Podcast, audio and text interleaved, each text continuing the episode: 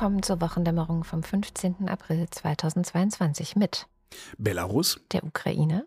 Ich wollte nur mal, Belarus ist eigentlich auch ein Ukraine-Thema bei mir, aber ich wollte mal auch am Anfang Wolltest Belarus auch mal gesagt, gesagt hm? haben. Ich Mhm. mal sagen. Terror in Deutschland, Atomkraft mit Russland, Werbeeinnahmen, Ostermärschen, Lebensmittelpreisen, Anne Spiegel, Pakistan, Covid-19, Sri Lanka, Schamjaf zu Polizeigewalt, Indien, einer guten Klimanachricht, einer guten Nachricht aus Indonesien, Holger Klein. China, Shanghai, dem Börsenticker und Katrin Rönecke. Du hast aber viel mitgebracht heute. Es ist viel Kleinkram. Es ist viel Kleinkram und es ist tatsächlich auch noch ähm, Ausfluss der Reorganisation meiner inneren Redaktion sozusagen. Okay, verstehe. Ähm, das, das, ja, mal gucken, wie, ich, wie sich das, äh, ja. Ich bin damit noch nicht fertig, weil wenn man nicht ein Team hat, in dem man Sachen diskutieren kann, sondern das mit seinem inneren Team machen Mhm. Kannst muss. es mit mir besprechen? Ja, würde ich dann auch, wenn wir dazu mal Gelegenheit haben, weil so die eine oder andere Frage tut sich ja dann immer erst dann auf, wenn man versucht, dran zu arbeiten. Das stimmt.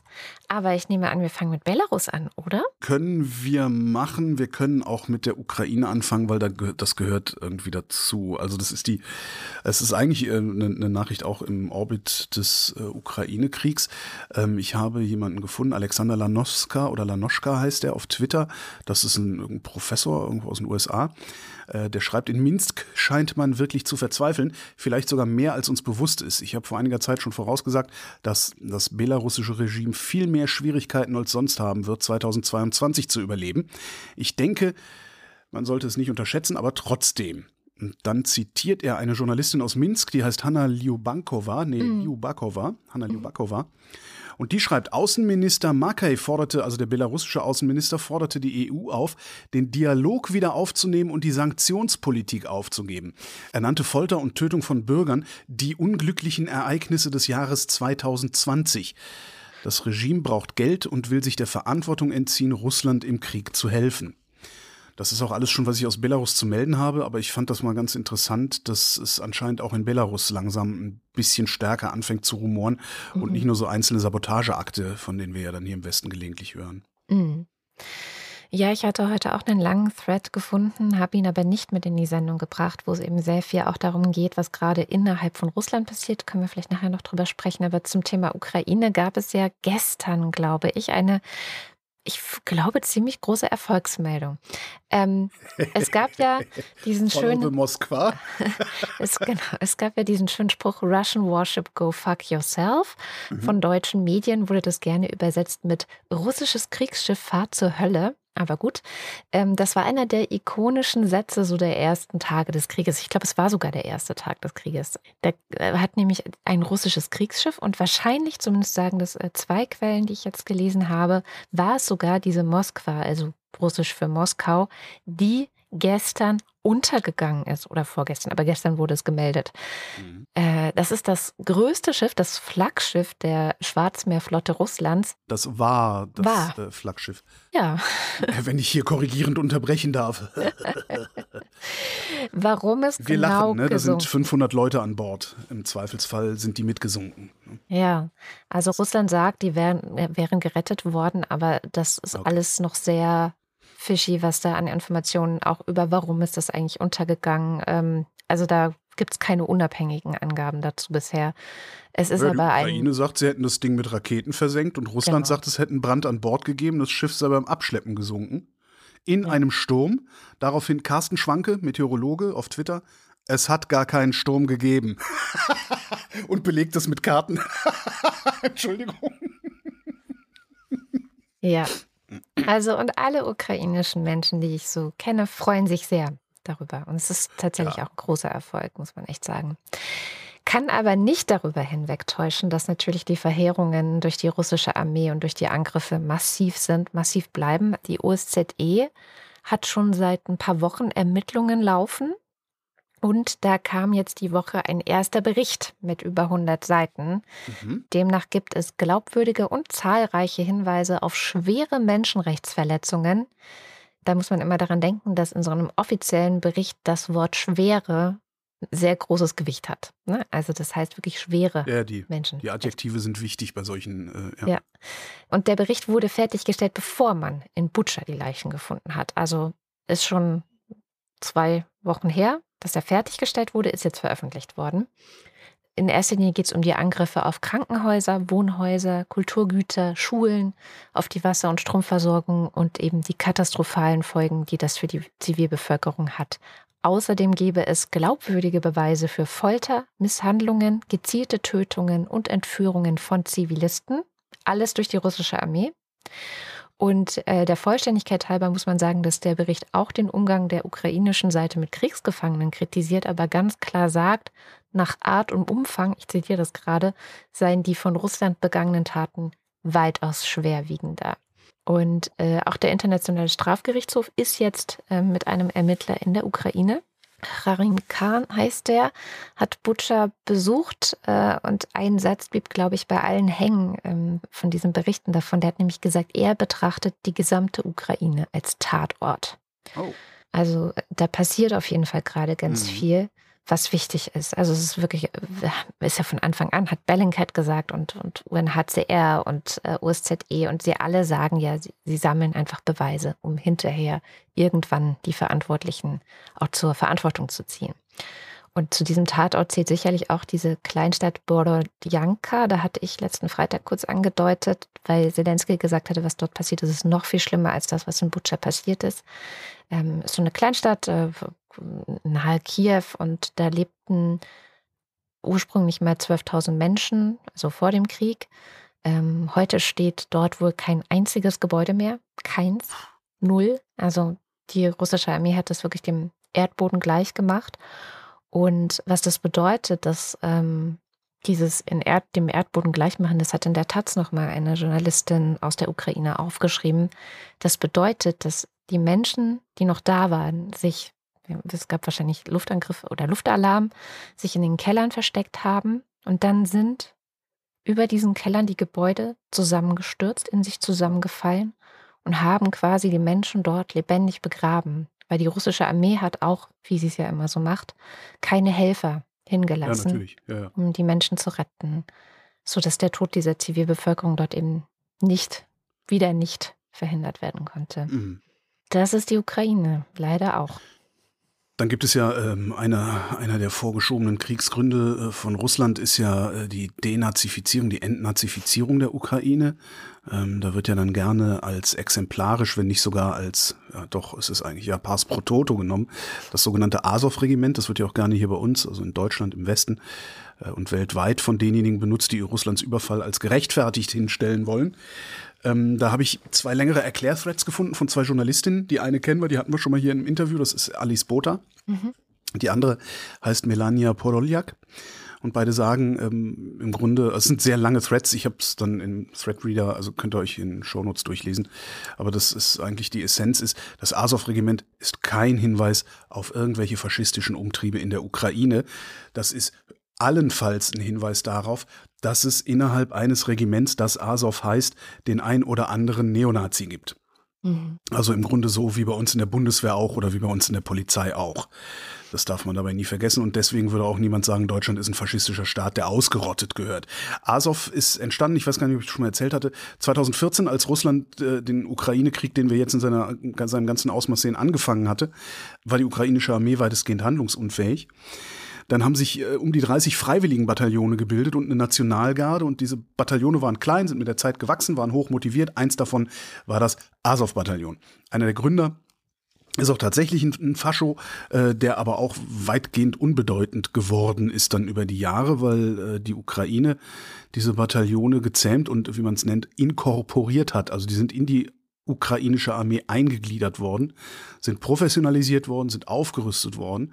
Das heißt, das Azov-Regiment, das macht ja immer so ein bisschen an, als wäre das so eine paramilitärische Einheit, so eine Miliz, mhm. die äh, äh, außerhalb jeglicher staatlicher Kontrolle arbeiten würde. Das stimmt nicht.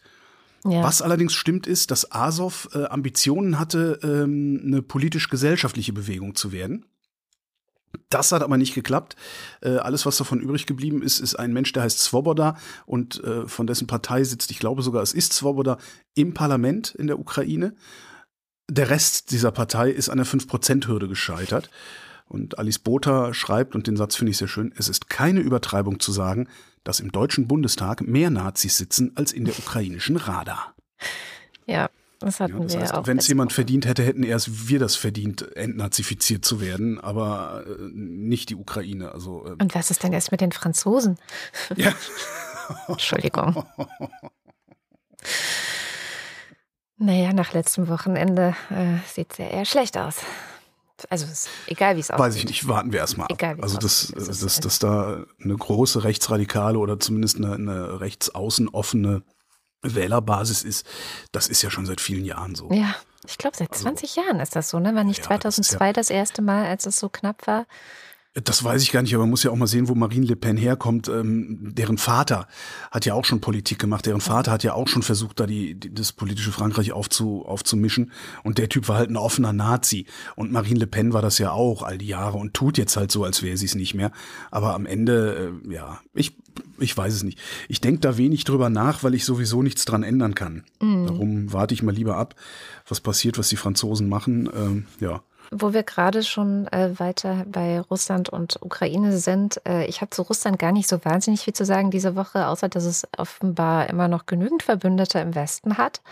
Ähm, weil ich weiß nicht warum, es gibt viel Geräte darum, aber Olaf Scholz bleibt stur. Also nicht nur, was das Energieembargo angeht, da blockiert er offensichtlich sowohl auf europäischer Ebene, aber auch alles, was die Grünen sozusagen in der Regierung versuchen voranzubringen, aber auch, und das finde ich eigentlich umso irritierender, was diverse Waffenlieferungen angeht. Also da wird wirklich auch berichtet, also einerseits wollen die Grünen da mehr Zusagen machen ähm, und sagen, sie beißen aber auch auf Granit und es gibt aber auch ähm, Gespräche zwischen deutschen Waffenlieferanten, also Firmen, deutschen Firmen, die sagen, wir könnten jetzt sofort äh, diese und jene wirklich notwendigen Waffen oder sagt zumindest die Ukraine, dass sie notwendig sind, äh, liefern an die Ukraine. Aber auch da steht wohl Olaf Scholz auf der Bremse. Er ist nicht nur Olaf Scholz, das ist ja seine gesamte Partei. Ich meine, Ja, mal die. Außenkommunikation der Herr SPD an. Das ist ja, ja. Hm. ja, Mütze nicht Stegner, dann auch noch so, so Hinterbänkler, die gerade das Maul aufreißen. Also es ist schon wirklich sehr beeindruckend, äh, wie sehr sich die SPD weigert, sich von Russland loszusagen. Also Ja. Ja. Jedenfalls gibt es auch noch andere Verbündete, zum Beispiel die deutsche Firma Siemens Energy. Die möchte nämlich gerne weiterhin mit oder für den russischen Staatskonzern Rosatom Atomkraftwerke in Finnland und Ungarn realisieren. Also das war eben lange der Plan. Finnland und Ungarn ähm, ha- haben da äh, Verträge gemacht mit Rosatom, dass sie eben jedes Land ein Atomkraftwerk bauen, zusammen mit Rosatom. Und äh, damit dann diese beiden Staaten auch noch äh, abhängiger von russischer Energie werden, sozusagen. Nein, natürlich, das ist alles jetzt für viele ja dieser Aufwachmoment, ah, okay, ist vielleicht keine so gute Idee. Und Finnland sagt auch so, ja, okay, vielleicht ist es keine so gute Idee, vielleicht lassen wir das lieber, ähm, mit Rosatom so ein Atomkraftwerk zu bauen. Ungarn hingegen sagt, nee, nee, also das machen wir schön weiter und wir überdenken das jetzt nicht. Ungarn ist ja eh gerade so ein bisschen in der Sonderrolle. Ähm, ja, eigentlich alle weiteren Kanäle, so gut es eben geht, als Mitglied der Europäischen Union offen zu halten und sehr halbherzig äh, sich gegen diesen russischen Krieg zu wenden. Jedenfalls äh, ist das Problem, dass ähm, sowieso die Brennstofflieferungen, also für schon bereits gebaute und auch gar nicht äh, unbedingt russische Atomkraftwerke, die Brennstofflieferung kommt auch aus Russland. Das wird ganz Ja. oft gar nicht miterzählt, dass dieses, ne, aber äh, okay, abhängig von fossilen Brennstoffen aus Russland, ja, dann bauen wir mehr Atomkraftwerke oder lassen die Meiler länger am Netz. Ja, äh, es muss halt auch viel äh, der Brennelemente dann aus Russland eingeflogen werden. Und dafür wurde sogar gerade jüngst ähm, die, das Überflugverbot für russische Maschinen in Polen und der Slowakei ausgesetzt, damit die hm. Brennstofflieferungen stattfinden konnten aus Russland. Also auch da sind wir nicht unabhängig. Die Frage ist, was Siemens Energy jetzt macht. Also da hatte Malte Kreuzfeld von der Taz angefragt, wie, wie seht ihr das? Wie steht ihr dazu? Es gibt keine Sanktionen bisher in diesem Gebiet. Also alles, was irgendwie mit Atom zu tun hat, läuft weiter. Und Siemens sagt auch, also sie sehen anscheinend keinen Anlass, das zu stoppen. Ungarn sieht auch keinen Anlass, das zu stoppen. Das heißt, wenn es nach Ungarn und Siemens Energy geht, wird dieses Atomkraftwerk gebaut, mithilfe von Siemens Energy. Und ähm, das Einzige, was eigentlich, und das hat irgendwie ein grünen Politiker reingebracht, was eigentlich die beiden davon abhalten könnte, wäre, dass die Politik sagt, nein, das machen wir nicht. Und wir beziehen die, äh, in die Sanktionen jetzt eben auch alles, was in Richtung Atomenergie geht, mit ein. Finde ich jetzt, also würde mich jetzt mal interessieren, ich vermute mal, dass das nicht irgendwo dabei stand, äh, welchen Anteil Rosatom überhaupt daran hat. Sind die Geldgeber, sind die Bauherren, sind die Betreiber dann hinterher? Also wie, wie genau stecken die da drin? Weil letztendlich sind es ja Finnland und Ungarn, die diese Atomkraftwerke von Siemens gebaut kriegen. Also, also jetzt von diesem Versorgungsproblem mal ganz abgesehen. Ne? Also das stimmt, das ist nochmal eine interessante Frage. Vielleicht kann unser Faktencheck da nochmal reinschauen. Also da fällt es mir schwer, mich zu empören halt. Naja, mir nicht. Aber ich bin eh gegen Atomkraft, deswegen. Die Generalstaatsanwaltschaft in Deutschland, die hat diese, diese Woche ein paar Inlandsterroristen festgenommen. Äh, zwölf Leute sind das, die sollen geplant haben, auf Umspannwerke und Stromleitungen Anschläge zu verüben, um einen bundesweiten Stromausfall herbeizuführen, um dann bürgerkriegsähnliche Zustände zu verursachen. Ähm, Report Mainz hat Chats von denen gesehen und sagen, sie zeigen ein krudes Weltbild zwischen Rechtsextremismus, Prepper-Ideologie und Ablehnung der Corona-Politik. Wenn du einmal auf der schiefen Bahn bist, bist du auf der schiefen Bahn, mein Freund. Ne? Außerdem ja. soll die Gruppe geplant haben, Karl Lauterbach, den Bundesgesundheitsminister, zu entführen. Und jetzt redet natürlich Kreti und Pleti über diesen Entführungsunsinn, was wirklich Unsinn, das ist halt, da, also abgesehen davon, dass die Idioten aufgeflogen sind, als sie Waffen gekauft haben, also da, da merkst du dann schon, dass, ne, es ist gefährlich, was, was die vorhatten, weil du musst nicht Waffen kaufen, um die Stromversorgung lahmzulegen, das geht auch wesentlich einfacher. Ähm, also es ist nicht ungefährlich, was sie machen, aber dann diese Lauterbach-Nummer merkst halt auch, was das im Grunde für Idioten sind. Das, als würde, weißt du, als würde das irgendwas nützen. Mhm. Ja, weil ich meine, wenn wir eins gesehen haben in den letzten Monaten und Jahren, dann ist es, dann, also ist es halt reichlich egal, wer gerade Gesundheitsminister ist, weil so mächtig, wie man sich den Gesundheitsminister einbildet, scheint der Gesundheitsminister gar nicht zu sein. Und das eigentlich Gefährliche und was mir irgendwie auch in allen möglichen Kommentaren und, und Twitter-Diskussionen und sowas viel zu kurz kommt, ist, es gibt Spinner in diesem Land, die bereit sind, die Infrastruktur großflächig und lang lahmzulegen. Mhm. Und ich frage mich wirklich, ob Deutschland auf sowas hinreichend vorbereitet ist. Und angesichts der Politik der letzten zwei, drei, vier, fünf Jahre habe ich daran meine Zweifel. Der letzten 16 würde ich sagen, aber ja. Oder so, ja, ja, ja, ja, ja, ja. Weil wir sind ja auf nichts vorbereitet. Das war ja auch diese Fantasie von dem Bürgerkrieg ganz massiv äh, in den Chats von einigen AfD-Abgeordneten aus Bayern zu sehen und ja auch in den Bundeswehr-Chats, wo die rechten Bundeswehr oder ehemaligen, teilweise ehemaligen rechten Bundeswehrsoldaten sich ausgetauscht haben. Das ist ja überall dieses gleiche Narrativ. Ähm, es hilft nur noch ein Bürgerkrieg. Und diese Sehnsucht ist echt in rechten Kreisen anscheinend ziemlich groß. Und das macht mir auch alle, Sorgen. Die sollte man mal alle in den Bus setzen äh, und äh, in, in, in ich finde, Syrien wäre vielleicht. Donbass. Die sollte man mal alle in den Bus setzen und in Donbass fahren und sagen: So, hier, da habt ihr Bürgerkrieg. Ist zwar kein Bürgerkrieg, aber Eben. wenigstens Krieg. Und es ist nicht so weit. Da habt ihr Krieg. So sieht das aus, wenn Krieg ist. Und das wollt ihr? Ja.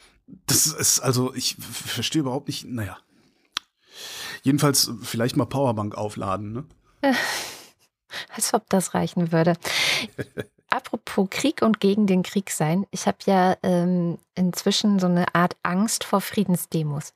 Ich war ja vor ein paar Wochen in Berlin auf einer gelandet, ähm, weil ich eigentlich eine Demo vom ukrainischen Verein Witsche besuchen wollte, die in der Nähe gelaufen sind. Also es dreht sich immer alles um so das Areal zwischen Brandenburger Tor und Siegessäule und so, da waren die meisten Demos.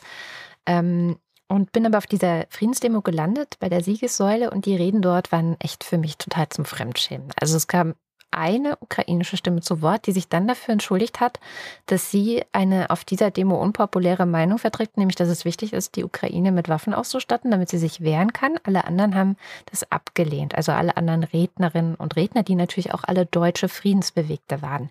Waffen sind keine Lösung, Krieg muss mit friedlichen Mitteln beendet werden und so weiter, was sich halt diese Friedensbewegung wahrscheinlich schon seit 50 Jahren oder so erzählt. Hinterher habe ich dann nämlich erfahren, dass Witsche ausgeladen wurde von den Organisatoren mhm. dieser äh, Friedensdemo, weil sie weil damals. Sie Dreadlocks hatten, ne? Nee, nein. Ich glaube, das ist kein Grund, ausgeladen zu werden. Also jedenfalls nicht da. Genau, sondern weil sie sich für eine No-Fly-Zone eingesetzt haben. Und das ist natürlich, äh, wie es ja so schön auch im Internet immer heißt, äh, Kriegshetze. So. Naja, und das war alles so unangenehm, dass ich eigentlich seitdem versuche, möglichst nur noch explizit, entweder explizit ukrainische Demos oder halt ich sehe, dass das Line-up, also oder wer eben redet oder Musik macht, dass das mindestens die Hälfte, wenn nicht sogar noch mehr, irgendwie ukrainische oder osteuropäische Menschen sind. Ähm, und jetzt stehen ja die Ostermärsche bevor. Und deswegen mhm. komme ich auch drauf, weil aus Hamburg jetzt ein besonders peinlicher Ostermarsch-Aufruf des Hamburger Forums für Völkerverständigung an die Öffentlichkeit gekommen ist, in dem es äh, zwar einerseits klar heißt, ich denke, das ist wahrscheinlich der Minimalkonsens jeder Friedensdemo, Krieg ist ein Verbrechen und Krieg ist durch nichts zu rechtfertigen. Okay, mhm. also da können wir ja auch noch irgendwie mit, ne? Nein. Nee, da bin ich schon, also bei da Krieg ist durch raus? nichts zu rechtfertigen, bin ich schon raus. Was ist denn, was die, soll die Ukraine sich von den Russen überrennen und wegfoltern lassen? Aber der Krieg der Russen ist durch nichts zu rechtfertigen. Das ist richtig. Sozusagen, den haben die Russen angefangen und die Ukraine wehrt sich. Also von daher. Und was wäre jetzt, was wäre jetzt, wenn die Russen die Ukraine längst besetzt hätten und da einen Völkermord durchführen würden? Wäre dann ein Krieg, den wir gegen die Russen führen, um ja die aus der Ukraine rauszuschmeißen, ungerechtfertigt? Ich finde, du machst echt so Kategorien auf, die zu nichts führen, weil den Krieg hat Russland angefangen. Fertig. Ja, ja. Egal, ob das jetzt besetzt wird oder so und so weiter und so fort. Hm. Also deswegen, ich finde, dieser Krieg Russlands ist durch nichts zu rechtfertigen. Punkt. Das ist richtig, ja. Und dem kann ich mich anschließen. Das heißt, das, das würde, würde dann aber auch bedeuten, dass alles, was an Kriegshandlungen aus diesem Krieg Russlands folgt, zu rechtfertigen wäre. Na gut, und da scheiden sich dann ja die Geister mit der Friedensbewegung. Das meine ich. Ne? Also es gibt okay. so einen Minimalkonsens. Krieg ist böse und Russland soll sich zurückziehen. Das schaffen sie alle gerade noch sozusagen. Und dann, ich lese mal vor, was in diesem wunderbaren Aufruf noch steht. Die Bundesregierung hat sich als Vasall an die Seite der USA gestellt, die im Kampf um die Erhaltung ihrer weltweiten Hegemonie mit der NATO-Osterweiterung Russland in die Knie zwingen will. Okay, ich bin raus. Das ist das dummes Wer Zeug. Da, nicht da raus. Echt, also, so, dann wird es dann wird's noch expliziter. Es ist noch nicht vorbei. Die Kündigung vieler wichtiger Rüstungskontrollverträge durch die USA, die kontinuierliche NATO-Osterweiterung und die forcierte NATO-Aufrüstung, mediale Hetze gegen Russland und China haben zur Eskalation beigetragen und die Sicherheitsinteressen Russlands bedroht. So. Alter. Und jetzt kommt der Witz, weil, wie gesagt, in Berlin wurde Witsche von der Friedensdemo ausgeschlossen wegen Forderung No-Fly-Zone. Wird dieser Aufruf, also es ist ja ein Verein, der sich an dem Ostermarsch beteiligt, wird der jetzt ausgeschlossen von der Friedensdemo dort in Hamburg? Nein, im Gegenteil. Es gibt auch keinen Anlass, dass sich irgendjemand davon distanziert, so scheint es. Die Linke in Hamburg, okay, hat eh ein Problem, sich irgendwie klar zu positionieren. Also sie haben es auch nicht geschafft, eine, eine Position zu erreichen, in der ganz klar drinsteht, dass Russland der Aggressor ist und man der Ukraine helfen muss und so. Das kriegen die alles nicht hin. Und auch der DGB in Hamburg sieht keinen Anlass, sondern sagt solche Sachen wie, ja, das ist ja die große Tradition und Stärke der Ostermärsche, dass da einfach eine so große Bandbreite der Positionen zu sehen ist. Und ähm, das zeige sich eben auch in der Vielzahl der unterschiedlichen Aufrufe. Ja, also ähm, Obacht bei den Ostermärschen, passt auf, dass ihr nicht zusammen mit Osterärschen genau. auf die Straße geht. Pass auf, unter welchem Plakat du läufst, ja. ja. Ist halt genauso wie bei vermeintlichen Freiheitsdemos, äh, wo überall Nazis rumrennen. Ne? Mhm. Dann werden wir nach den Ostermärschen wahrscheinlich genau die gleiche Rechtfertigungsstrategie sehen. Ja, äh, habe ich nicht gesehen. Ich bin da mitgelaufen, weil ich äh, prinzipiell für Frieden bin. Ja. Und Freiheit und keine Diktatur. Mann, Mann, Mann, ey. Ähm, ich habe eine schöne kleine Meldung gefunden. Und zwar hat doch Apple vor einem Jahr diese Tracking-Transparenz eingeführt auf den iPhones. Ne, dass immer, wenn eine App sagt, ich will, ich will nach Hause telefonieren, um irgendwelche Daten über dich zu schicken, muss das iPhone dich fragen, ob du das willst. Mhm. Du kannst es auch global ausschalten. Du kannst auch sagen, ich möchte jedes Mal gefragt werden, weil vielleicht will ich das bei einigen Apps ja. Ähm, das hat dazu geführt, dass Umsatzrückgang bei Meta, YouTube, Snap und Twitter stattgefunden hat. Und jetzt gibt es eine Prognose für 2022. Der Umsatz dieser vier Firmen gesamt wird um fast 16 Milliarden Dollar zurückgehen, weil die jetzt nicht mehr so geil personalisierte Werbung und sowas ausspielen können, sondern sich so auf allgemeine Werbeplätze zurückziehen müssen. Finde ich geil. Super. Entschuldigung. Ja, also wir leben hier ja natürlich, wir leben hier ja auch von Werbung, zum Teil jedenfalls, aber äh, die ist wenigstens nicht, also ne, wir, wir wissen halt nichts über die Leute, die die Werbung sich anhören oder nee. überspringen. Also wir wissen generell eigentlich so gut wie gar nichts über die Leute, außer über die Leute, die uns bei Spotify hören. Stimmt, da weiß man was. Da werden Daten noch ein bisschen gesammelt, aber ansonsten wissen wir über euch nichts und das finde ich auch nicht schlimm. Es ist nur gut zu wissen, dass ihr viele seid. Ja, ich habe eine Nachricht nochmal zu Covid-19. Es gibt, es gibt Covid-19 noch. Und ähm, es gibt eine schlechte Nachricht. Die schlechte Nachricht ist, dass eine Variante aufgetaucht ist, die heißt BA4 und nach allem, was man bisher absehen kann, aber lasst uns noch ein paar Wochen warten und keine Panik schieben. Und außerdem kommt jetzt Sommer, also ist es kein Grund zur Panik, aber... Ich wollte gerade im Kreis rennen und Ente, Ente, Ente. aber es sieht jetzt gerade so aus, als sei die Variante ansteckender als ähm, BA2, das ja schon ansteckender war als das normale Omikron. Und so vom Krankheitsverlauf so schwer wie Delta. Das sind so die ersten Prognosen. Ob das jetzt so ist, zeigt sich in den nächsten Wochen. Aber es ist, glaube ich, ein guter Weckruf, dass wir nicht vergessen, dass es diese Pandemie weiterhin gibt und dass es richtig übel werden kann, wenn wir im Herbst nicht vorbereitet sind. Wir haben noch ein paar Monate Zeit. Es liegt ein Sommer dazwischen. Wir haben es die letzten zwei Jahre auch nicht auf die Reihe gekriegt. Aber vielleicht schaffen wir es ja im dritten Anlauf, dass wir uns ein bisschen besser aufstellen dafür. Dann ist noch eine Nachricht, die fand ich irritierend, nämlich ähm, wir haben ja lange über Impfstoffpatente gestritten, ne? also nicht mhm. du und ich, aber ich und viele HörerInnen und überhaupt auf der ganzen Welt, PolitikerInnen, Wirtschaftsleute, alle haben gestritten. Und jetzt die Nachricht, es gibt ein Überangebot an Impfstoff.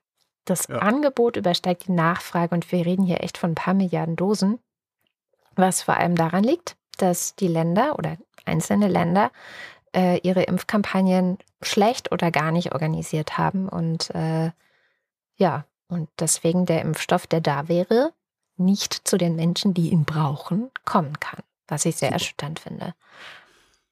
Echt super. Aber es gibt noch eine gute Nachricht zum Thema Corona-Impfstoffe. Und zwar gibt es jetzt bei der Booster-Impfung für 5- bis 11-Jährige die ist ja bislang nicht empfohlen. Ich weiß nicht, das hast du wahrscheinlich gar nicht auf dem Schirm, aber es gibt für die Boosterimpfung, also die dritte Impfung, für die Altersgruppe keine Empfehlung bisher. Ach, wusste ich gar nicht. Auch keine Zulassung durch die EMA mhm. zum Beispiel. Das heißt, die wenigsten Kinder in dem Alter in Deutschland dürften diese Impfung haben. Das ist dann wieder dieses Prinzip von, finde einen willigen Arzt oder eine willige Ärztin, die es macht, ansonsten hast du Pech gehabt. Jetzt hat aber dieser Boosterimpfung genau in der Altersgruppe gezeigt, dass sie den Impfschutz nochmal verstärkt, insbesondere gegen Omikron. Die Blutanalyse hat nämlich ergeben, dass es einen 36-fachen Anstieg der Omikron-Antikörper gab und äh, das ist ja ziemlich vielversprechend. Deswegen soll es jetzt eine Notfallzulassung geben und auch bei der EMA wird jetzt beantragt, dass die dritte Impfung auch für diese Altersgruppe zugelassen wird. Flippen die Querspinner wieder aus, weil Notfallzulassung bedeutet für diese Leute ja, dass es äh, vom Militär zwangsweise verabreicht wird, wieder besseres Wissen oder sowas.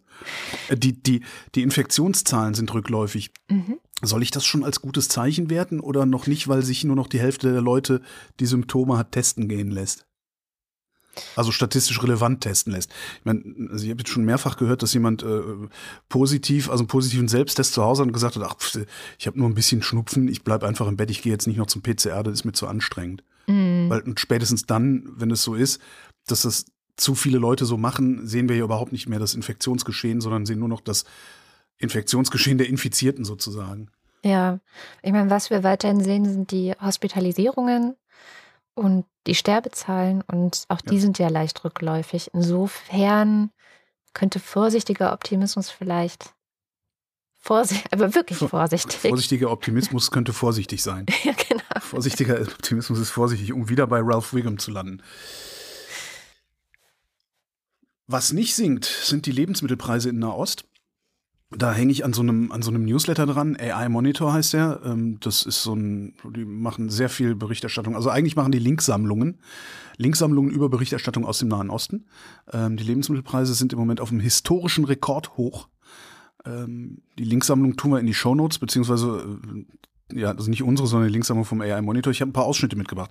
Ägypten ist einer der größten Weizenimporteure der Welt, bezieht mehr als 80 Prozent seines Weizens aus Russland und der Ukraine Und die Regierung hat letzten Monat Preiskontrollen für Brot eingeführt.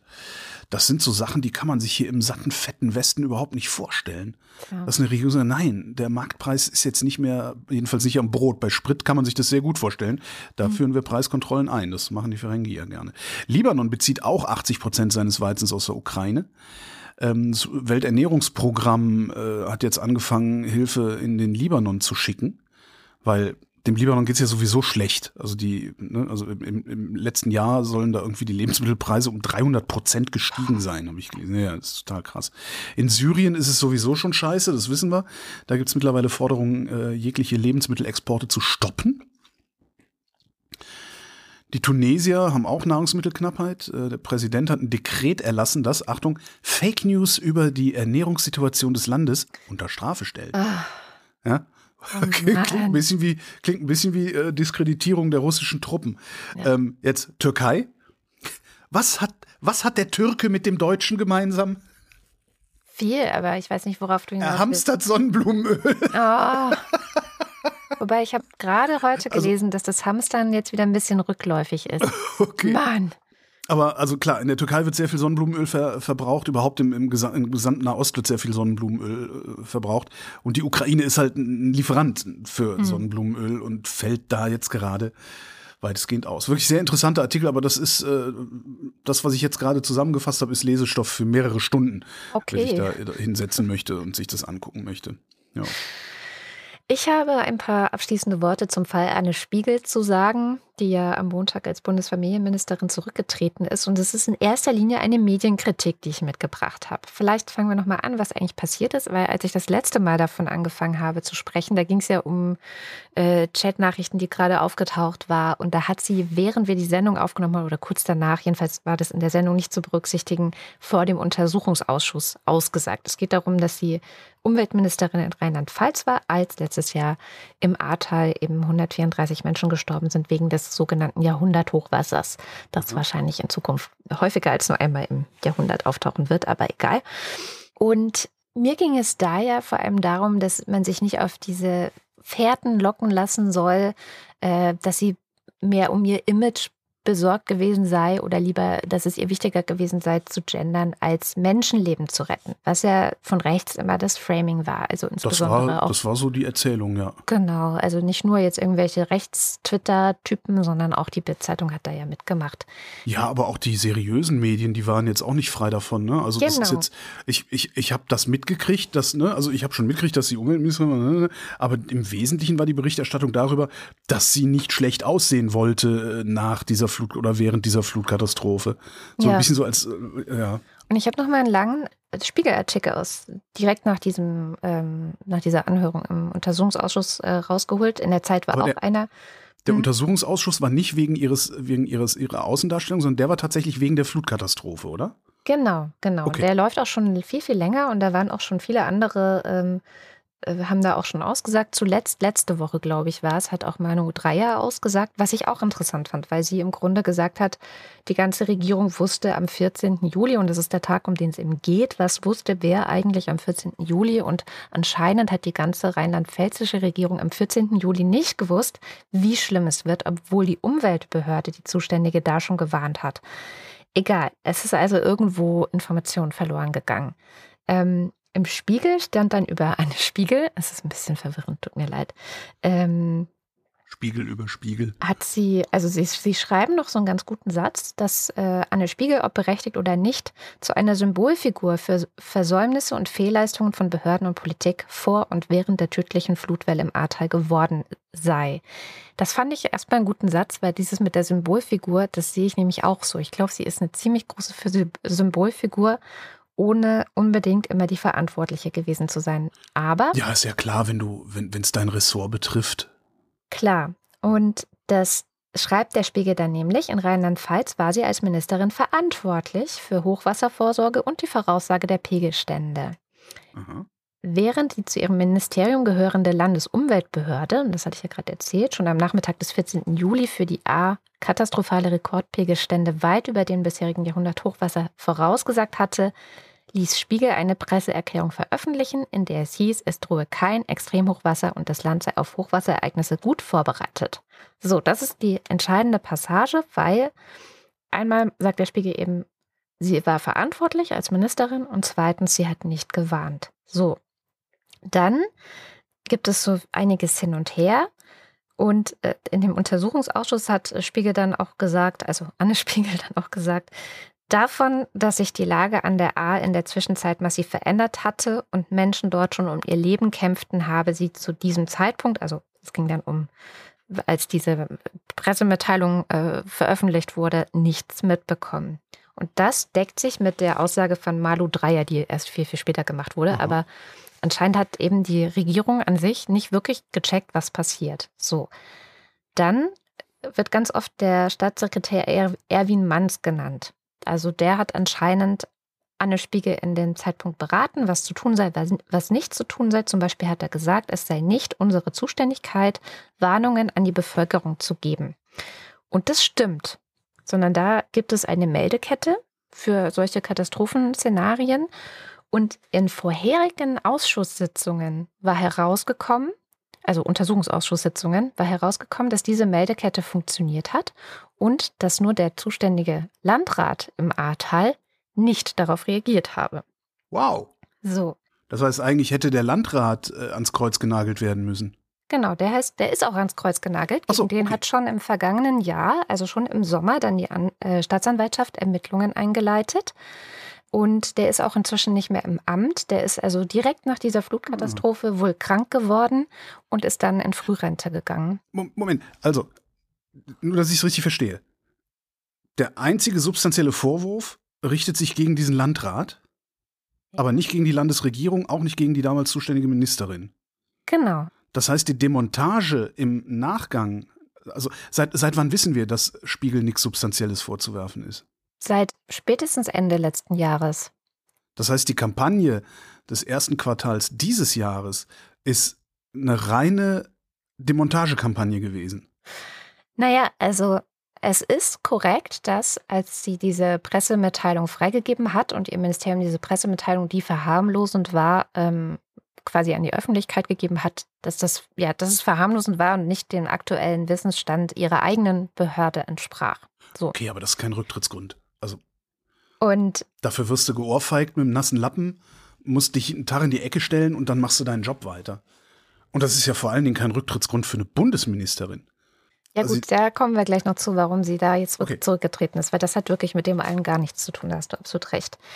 So, und der Spiegel schreibt dann, ähm, viel hin und her, also ich lasse ein paar Sachen weg. Tatsächlich kam es im Juli an der A aber nicht zuletzt deshalb zu chaotischen Verhältnissen, weil Warnungen vor der Flutwelle viele Menschen viel zu spät oder gar nicht erreichten. Und dann weiter, 134 Menschen starben am 14. und 15. Juli in dem Tal durch die Flut. Und kein einziges Mal fällt der Name Jürgen Föhler, was eben dieser Landrat ist. So, Mhm. in diesem Spiegelartikel. Und das finde ich schon bemerkenswert. Hat der Spiegel, ich, nur dass ich nicht durcheinander komme, hat der Spiegel zum Zeitpunkt, wo der Artikel erschienen ist, gewusst, dass dieser Landrat das Problem war? Ja, das haben eigentlich, wie gesagt, seit Ende des Jahres alle gewusst. Und Okay. der Artikel ist, ich habe das Datum hier nicht stehen, aber der ist eben von kurz nach dem Untersuchungsausschuss, also ein paar Wochen alt. Okay. Und in der Zeit war es so ähnlich. Und die Demontage ist schon sehr massiv und es taucht halt dieser Name dann nicht auf und es wird eben so getan, und das ist auch ganz oft in den sozialen Medien dann so weitergetragen worden, als sei Anne Spiegel für den Tod dieser 134 Menschen verantwortlich, weil das so ein Mhm. bisschen insinuiert wird durch dieses Framing. Anne Spiegel hat dann versucht, diese, ich nenne es weiterhin jetzt einfach mal Framing-Versuche auszusitzen. Und ich glaube, das war ihr erster Fehler, weil sie halt nicht gesagt hat, stopp, das stimmt nicht. Das war überhaupt nicht alles meine Verantwortung, sondern es gab eben andere Zuständigkeiten. Das hat sie Ja. im Untersuchungsausschuss zwar gesagt, Mhm. aber sie hat nicht den, also ich finde es immer so diesen einen einfachen Satz, den sich jeder merken kann, ja, der Presse gesagt, sodass sozusagen der auch mal zu lesen ist und die Leute das vielleicht auch nachvollziehen und verstehen können, dass sie nicht verantwortlich ist für den Tod von 134 Menschen. Ist halt schwierig, ne? Weil sie ist halt nicht verantwortlich für den Tod dieser Menschen. Also warum soll sie von sich aus sagen, dass sie verantwortlich, dass sie nicht verantwortlich für den Tod dieser Menschen ist? Das ist ungefähr so, wie Donald Rumsfeld in einem Interview mal gefragt worden ist, ob er ein Reptiloide sei. Ja, Was ja auch eine Verschwörungstheorie ist. Und Rumsfeld hat gesagt, ich werde auf diese Frage nicht antworten. Und die haben dann mehrfach nachfragen, sie können auch sagen, sie können auch Nein sagen. Sagt er, nein, ich werde auf diese Frage nicht antworten. Es ist eine Frage, die die taucht nichts, sie ist unzulässig. Ja. Und in dem Moment, wo der darauf antwortet, tut er so oder, oder adelt er diese Frage als diskursfähig. Das heißt, Spiegel, könnte ich mir sehr gut vorstellen, äh, wird da gesessen haben und sich gesagt, ich, ich gehe doch nicht in einen Diskurs, der vollkommen absurd ist. Ja, und das tut sie ja. In dem Moment, wo du so Ja. ein Dementi bringst, fragt er ja, mal, warum dementieren Sie das denn? Also Ja. das könnte ich, kann ich mir gut vorstellen. Und mir dann- wahrscheinlich genauso passiert. In der, in der Zwischenzeit haben dann natürlich bestimmte Leute, unter anderem jemand wie Jan Fleischhauer und so, daran gearbeitet, dass ne, Anne Spiegel versucht, das auszusitzen und dass sie, warum sie nicht zurück, zurücktritt, weil wenn sie doch so schwere Verantwortung trägt und so weiter und so fort. Und dann Aha. kam jetzt äh, vergangene Woche Friedrich Merz zusammen mit der Bild-Zeitung mit dem Empör, mit der Empörwelle, oh, Anne Spiegel ist nur zehn Tage nach der Flutkatastrophe mit ihrer Familie für vier Wochen in den Urlaub gefahren. Und Ja. zack, lief die Shitstorm-Maschine und das war wirklich enorm. Ähm, und warum sie dann, also wahrscheinlich, weil es wirklich sehr, sehr viel Druck gab, dann äh, letzten Sonntag eine ganz, ganz furchtbare Pressekonferenz äh, gehalten hat, sehr hauruck. Also sie war wahnsinnig fahrig, unkonzentriert, wirkte überfordert, ähm, um eben sich zu erklären, warum sie in Urlaub gefahren ist. Und das, lieber Das Holgi, ist aber, das ist der Grund, warum sie keine Ministerin mehr ist, weil nach dieser aber das ist doch wirklich was, was man aussitzt. Ja, Ja, ich bin in Urlaub gefahren. Fick dich. ja. Ja. Aber e egal, was du gemacht oder nicht gemacht hast in der Politik, aber so eine Pressekonferenz ist einfach der politische Tod, weil wirklich alle auch, ich habe das dann live auf Twitter auch gesehen, andere politische Kommentatoren so an Katrin Büsker und so weiter, das war alle waren, da hatten so dieses Gefühl, äh, what the fuck did I just see? Weißt du so? Selbst die, selbst die Wohlwollenden. Ja, ja. Okay. Und das ist eigentlich das Tragische. Ich glaube, Christopher Lauer hat danach nochmal geschrieben, ja, ey, never complain, never explain. Exakt. Und wie man das bravourös macht, sieht man gerade an Boris Johnson in Großbritannien. Ja, oder Olaf Scholz. Ne? Ja, oder Olaf Scholz. Aber Boris Johnson ist wirklich, auch das möchte ich noch festhalten, als erster Premierminister in die Geschichte Großbritanniens eingegangen, der gegen ein Gesetz verstoßen hat. Als er Der dabei erwischt wurde und verknackt wurde, weil er Ja. gegen ein Gesetz verstoßen hat. Ja, genau, verknackt. äh, Also er hat jetzt diese Woche sein Bußgeldbescheid bekommen, weil er ähm, 2020 mit 30 Geburtstagsgästen trotz Lockdown und Kontaktverboten seinen Geburtstag gefeiert hat mit Torte und Singen. So, wo man so denkt, so 2020, Corona, Lockdown, Kontaktverbote, aber schön singen Mhm. mit den Geburtstagsgästen. Das war gesetzeswidrig. Und ähm, das war jetzt auch nur der so, erste, ey. war jetzt auch nur der erste Bußgeldbescheid. Es kann sein, dass da noch mehr kommen, weil er hat noch mehr Partys gefeiert. Das war nicht die einzige, die er in dieser Lockdown-Situation gefeiert hat. Und er zum Beispiel weigert sich zurückzutreten. Er sagt, das äh, Land braucht ihn jetzt. Das Argument kennen wir auch gut. Und er hat ja Bußgeld bezahlt, damit ist das Ding ja weg. Ich habe ja gebüßt. Genau. genau. Also, Was ich halt so krass finde an dieser, an dieser Johnson-Party, überhaupt äh, Downing Street, überhaupt diese ganze britische Regierung, Party, Tralala-Geschichten, diese Anmaßung, diese Selbstüberschätzung, weißt du, ich meine, jeder hat im Lockdown Geburtstag gefeiert und gesungen mit Torte. Jeder hat das gemacht. Aber keiner hat sich erwischen lassen. Ja? Und dann bist du entweder bist du so dumm wie Johnson, dass du dich dabei irgendwie erwischen lässt, oder du bist so blasiert wie, wie Kubicki, dass du es sogar noch zugibst, dass du in eine Kneipe gegangen bist. Ich, also das, das ist sowas von anmaßend, was diese Leute machen. Alleine dafür finde ich, sollten die wirklich, die sollten geteert und gefedert und aus den Parlamenten getrieben werden dafür. Einfach dieses, weißt ja, dann, mein Gott, bau Scheiße, ich fahre auch manchmal zu schnell, aber ich lass mich halt nicht erwischen. Weißt du? So. Das, das macht mich so fertig daran. Naja. Ich weiß nicht, ich teile dieses, dann bau Scheiße, aber lass dich halt nicht erwischen. Ich möchte ich nochmal betonen. Ja, nun, natürlich Ich bin nicht. eher Also, für bau keine Scheiße. Aber ja, bau keine Scheiße, aber wir, alle. alle- bauen halt Scheiße, Ja, ne? genau. Also ist halt nicht so, dass, dass da irgendwie jemand äh, ohne Sünde wäre. Naja. Asien.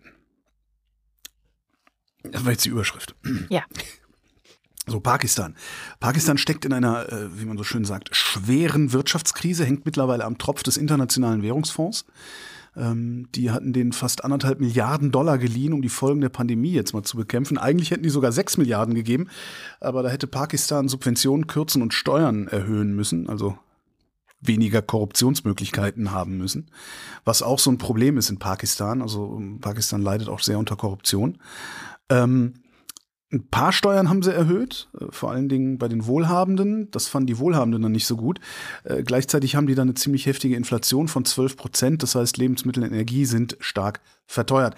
Das Ganze ist vorgeworfen worden dem äh, ehemaligen mittlerweile Ministerpräsidenten Imran Khan, der äh, außerdem noch einen islamischen Wohlfahrtsstaat versprochen hatte äh, zur letzten Wahl. Ähm, den hat es nicht gegeben, den Wohlfahrtsstaat, und den Khan gibt es jetzt auch nicht mehr. Den hat Sonntag gerissen bei einem Misstrauensvotum und äh, der neue pakistanische Ministerpräsident heißt Shehbaz Sharif. Eigentlich war Khan mal der Liebling des Militärs. Ohne das Militär geht in Pakistan nichts. Und hm. die Pakistani haben dafür sogar ein Wort. Dieses Wort heißt Militablishment.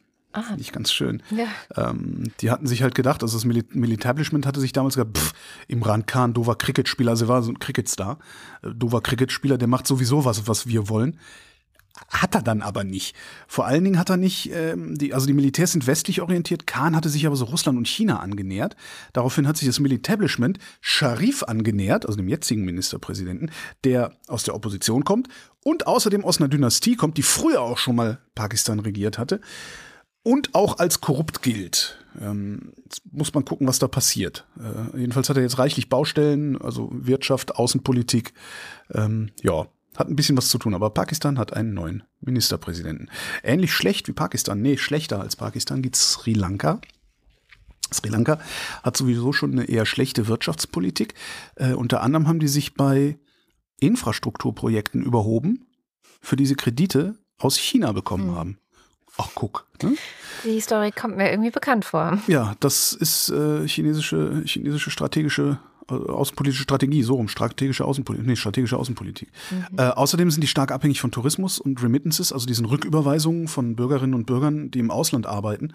Und beides ist über die Pandemie ausgefallen. Ähm, Sri Lanka steckt, war eine Meldung, im schlimmsten Abschwung seit 1948. Das ist das Jahr der Unabhängigkeit. Also so mies ging es Sri Lanka ökonomisch noch nie, wie jetzt Ärzte waren, dass praktisch keine lebensrettenden Medikamente mehr da sind. Äh, es gibt wochenlange Stromausfälle.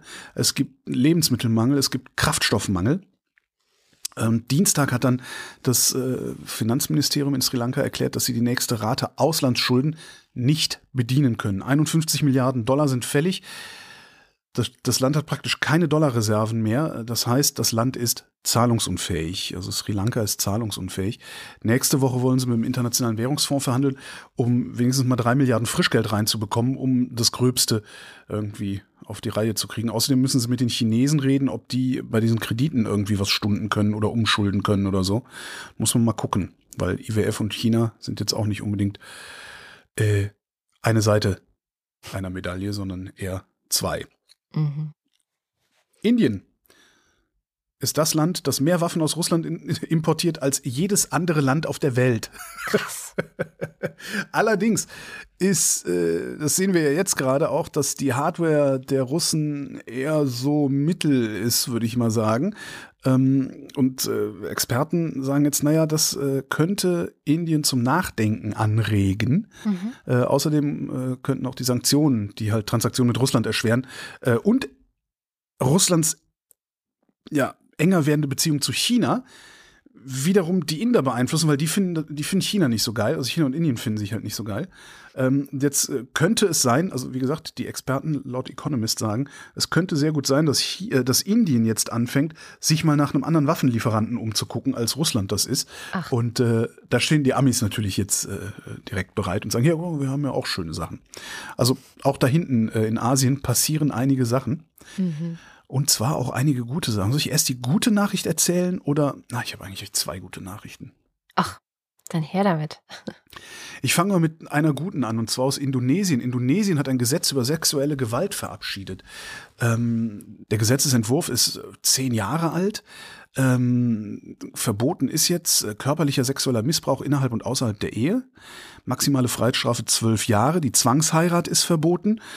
Einschließlich Fällen, in denen Kinder betroffen sind, maximale Gefängnisstrafen neun Jahre. Die nicht einvernehmliche Verteilung sexueller Inhalte, also ne, verbreiten pornografische Schriften, ähm, maximale Freiheitsstrafe vier Jahre. Was nicht drin steht im Gesetz, ist Vergewaltigung und Zwangsabtreibung. Da sagt allerdings die ähm, indonesische Regierung, die beiden Dinger stehen schon im Gesundheitsgesetz als Verbrechen. Mhm. Und das wird dann in die spätere Gesetzgebung, wenn es dann ins Amtsblatt übertragen wird oder wie die das da machen, wird es dann mit aufgenommen. Gute Nachricht. Interessant daran ist, finde ich, dass äh, sowohl islamische äh, Gruppen gegen dieses Gesetz waren, weil die sagen, nein, das fördert Promiskuität. Hä? ja. naja, ja. und Konservative okay. haben gesagt, nein, das fördert außerehelichen Sex und LGBT-Beziehungen. Ja. halt so, also ja, ja. Kon Konservative Ey, und Religiöse überall immer ein bisschen Pillepalle. Aber Indonesien äh, stellt jetzt sexuelle Gewalt unter Strafe. Ist total interessant, weil exakt diese Debatten hatten wir hier in Deutschland nach dem Zweiten Weltkrieg auch. Also ja, klar. brauchen wir die nicht so überall. tun. Ne? Ja, ja, ja, Und da haben sich nämlich auch die Konservativen mit den katholischen äh, Bedenkenträgern, nenne ich sie mal, verbündet. Ja. Und ich habe noch was aus China zu berichten. Mhm in Shanghai ist Lockdown. Die haben ja dann eine Null-Covid-Strategie in Shanghai. Äh, haben trotzdem gerade die größte Corona-Welle seit Pandemiebeginn äh, und die größte äh, Fallzahl haben sie in Shanghai und da muss man dann in so Quarantänelager. Ähm, außerdem gibt es ein Problem, dass die Leute nicht zu Supermärkten gehen können, weil die dürfen nicht raus. Äh, und äh, die bestellen sich sowieso die ganze Zeit ihr Essen nach Hause. Aber es kommt halt auch kein Auslieferator vorbeigefahren.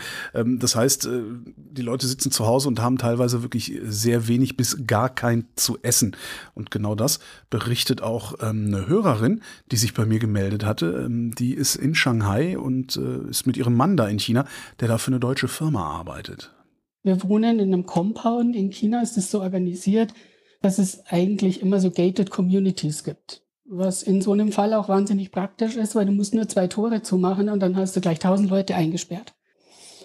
Also Mitte März ging es los, da gab es einen Fall im Tower 3, also hier gibt es vier Tower, wir sind ungefähr tausend Leute, ein einziger war positiv und dann sind die Türen zugegangen und wir waren erstmal 48 Stunden zugesperrt.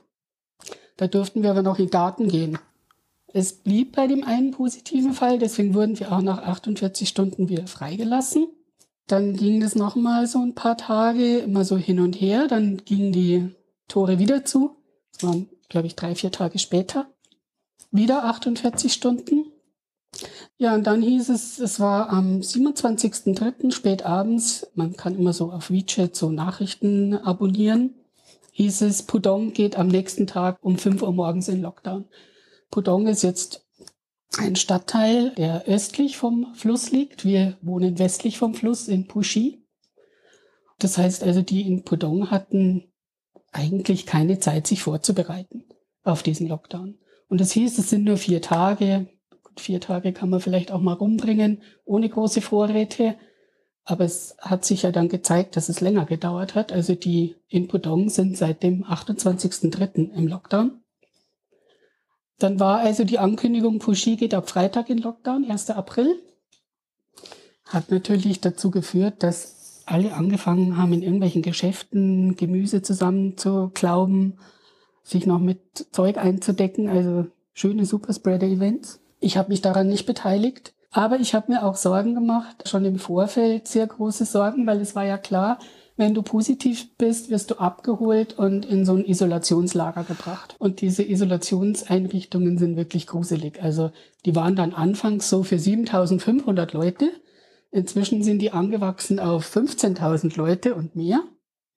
Das sind so große Messehallen. Also eine kenne ich zufällig, weil wir letztes Jahr dort auf der Designmesse waren. Es ist einfach eine riesige Messehalle und da werden dann Betten reingestellt damals sogar noch mit Trennwänden, die gibt's jetzt nicht mehr, in den neueren sind nicht mal mehr Trennwände drin. Und da liegst du dann. Und da wollte ich auf gar keinen Fall hinkommen, aber nicht nur, weil das gruselig ist, in so einem Isolationscenter zu sein, sondern weil auch klar ist, dass der Partner, selbst wenn er nicht positiv ist, auch wegkommt in ein anderes Lager, wo, er, wo darauf gewartet wird, dass er vielleicht auch positiv wird. Die Korrespondenten berichten dann sogar noch davon, dass die hygienischen Zustände in diesen Lagern sehr, sehr schlecht sein sollen. Hm. Kann man aber natürlich nicht überprüfen, außer man wird selbst da interniert. Mhm. Das will man dann vielleicht auch nicht, wenn man hört, ne, also da beißt sich die Katze in den Schwanz. Ähm, wir haben eine halbe Stunde gequatscht. Das ganze Gespräch gibt's dann die Tage als Bonusfolge. Okay. Das ist die eine Nachricht aus China. Die andere Nachricht aus China ist eine sehr lustige. Willst du hören? Na klar. Die Zeit berichtet in dieser Woche in ihrem Dossier über eine mehr oder weniger neue Protestbewegung in China und die heißt Tangping. Mhm, Tangping heißt, heißt, wörtlich übersetzt Flachliegen. Ah. Ähm, und was die machen, diese Protestbewegung, das fasst am besten das Zitat eines jungen Mannes zusammen, den sie da haben, äh, auch interviewt haben für dieses Dossier. Ich will keine Schraube in einem großen Getriebe sein, kein Kanonenfutter fürs System. Und weiter, wenn die Menschen schon nicht aufstehen dürfen, dann können sie sich wenigstens hinlegen. Auch flachliegen ist Widerstand. So, was die machen, ist, die ähm, unterwerfen sich nicht mehr diesem chinesischen Kapitalismus, äh, diesem, ja, du musst ein Einserschüler sein, Einserstudent sein und musst ins, äh, ins System und das System zum Erfolg bringen und sowas, äh, sondern die fangen an, nur noch so viel zu arbeiten, wie sie gerade brauchen, um klarzukommen, oder ziehen gleich ganz raus aufs Land und züchten Pilze oder irgendwie sowas. Also, und zwar auch die Leute, die so Spitzennoten in den Schulen hatten, die so Helikoptereltern hatten, die übrigens mhm. ähm, Hühnerblutmütter genannt werden. Was? Ähm, Hühnerblutmütter werden die genannt, weil es irgendwie so eine, na, die Chinesen, die haben ja auch so ne, chinesische Medizinquatsch und sowas alles. Und es gibt irgendeine Legende, dass ähm, wenn man einem Menschen Hühnerblut spritzt, dass er davon leistungsfähiger wird. Oh Gott. werden die Hühnerblutmütter genannt. Oh Gott. Also die Kinder der Hühnerblutmütter sozusagen, die lauter Einsen schreiben, auf der Uni super waren, eigentlich gute Jobs kriegen könnten, die sehen jetzt halt, dass ähm, der Aufstieg in der chinesischen Gesellschaft nicht mehr so gut funktioniert, wie das vielleicht vor zehn Jahren oder sowas noch der Fall war. Und die sagen halt, nee, haben wir keinen Bock drauf. Ähm, wir lassen das. Jetzt könnte man sagen, naja, ne, also was, wo ist denn das Problem? Das lass das mal irgendwie, selbst wenn das 100.000 sind, da wohnen anderthalb Milliarden Menschen, ähm, ist, ja, ist ja zu vernachlässigen. Kann man sagen, aber die Staatsmacht reagiert auf dieses Phänomen. Mhm. Ja, es gibt also die, die On Online-Shops ist verboten worden, Poster und T-Shirts mit so Tang Ping-Slogans äh, zu verkaufen. Ähm, so Kommentatoren, also parteinahe Kommentatoren heißt es in dem Artikel, die haben einen Hashtag erfunden, Flachliegen ist eine Schande und versuchen damit die Social Media zu fluten. Ähm, in Shenzhen äh, sind in U-Bahn-Unterführungen Plakate, wo drauf steht, liegt nicht flach, Ausrufungszeichen. Und im Fernsehen machen sich die Moderatoren wohl auch schon über diese Leute lustig, die ja eigentlich nur gammelndes Lumpenproletariat sind. Das heißt, die haben Angst davor. Mhm. Und das finde ich ganz cool. Also, das dauert ja immer ewig, gerade in so riesigen Ländern, gerade in solchen mhm. Diktaturen dauert es ewig. Aber vielleicht haben wir ja da gerade eine Generation, deren Kinder dann wiederum, also in 20 Jahren, vielleicht sowas ähnliches wie Liberalismus da ähm, einziehen lassen. Das finde ich schon eine ganz lustige Sache, aber finde ich geil. Tang, Tang Ping, Flakling. Sehr schön. Ist auch eine Philosophie ganz nach meinem Geschmack. Jo. Schauen wir mit Sham Jaff äh, auch weiter äh, über den Tellerrand hinaus, wobei die USA sind uns natürlich eigentlich sehr ähnlich, aber in einer Sache dann wieder doch nicht. Und zwar, was dort weiterhin sehr aktuell bleibt, ist die Polizeigewalt gegen schwarze Menschen. In den USA wurde jetzt bekannt, dass ähm, der 26-jährige Patrick Lioja von einem Polizisten erschossen wurde, was erneut Proteste und auch Debatten ausgelöst hat. Und was er eigentlich gemacht hat, warum das eigentlich passiert ist, das erklärt uns am besten die Scham. Hallo Scham. Hi Kada. Ja, er ist wegen einem falschen Nummernschild gestorben. Er musste wegen einem falschen Nummernschild sterben. Ähm, der Polizist hatte Patrick Lujoya am 4. April erschossen, äh, weil sein Auto, also das war eine normale Verkehrskontrolle, weil sein Auto einfach ein anderes Nummernschild hatte, hat nichts zum Auto gepasst und dann äh, kam es zu einer Auseinandersetzung. Der Polizist hat dann den Mann nach unten zu Boden gedrückt, hm, zu Boden gedrückt. Da kommen schon gleich wieder andere Assoziationen, glaube ich, auch bei sehr vielen hoch und ihm dann in den Hinterkopf geschossen. Das wissen wir jetzt, weil vier Videos veröffentlicht worden sind, jetzt am 14. April, also nicht am 4.4., als das alles passiert ist, sondern eben zehn Tage später, mhm.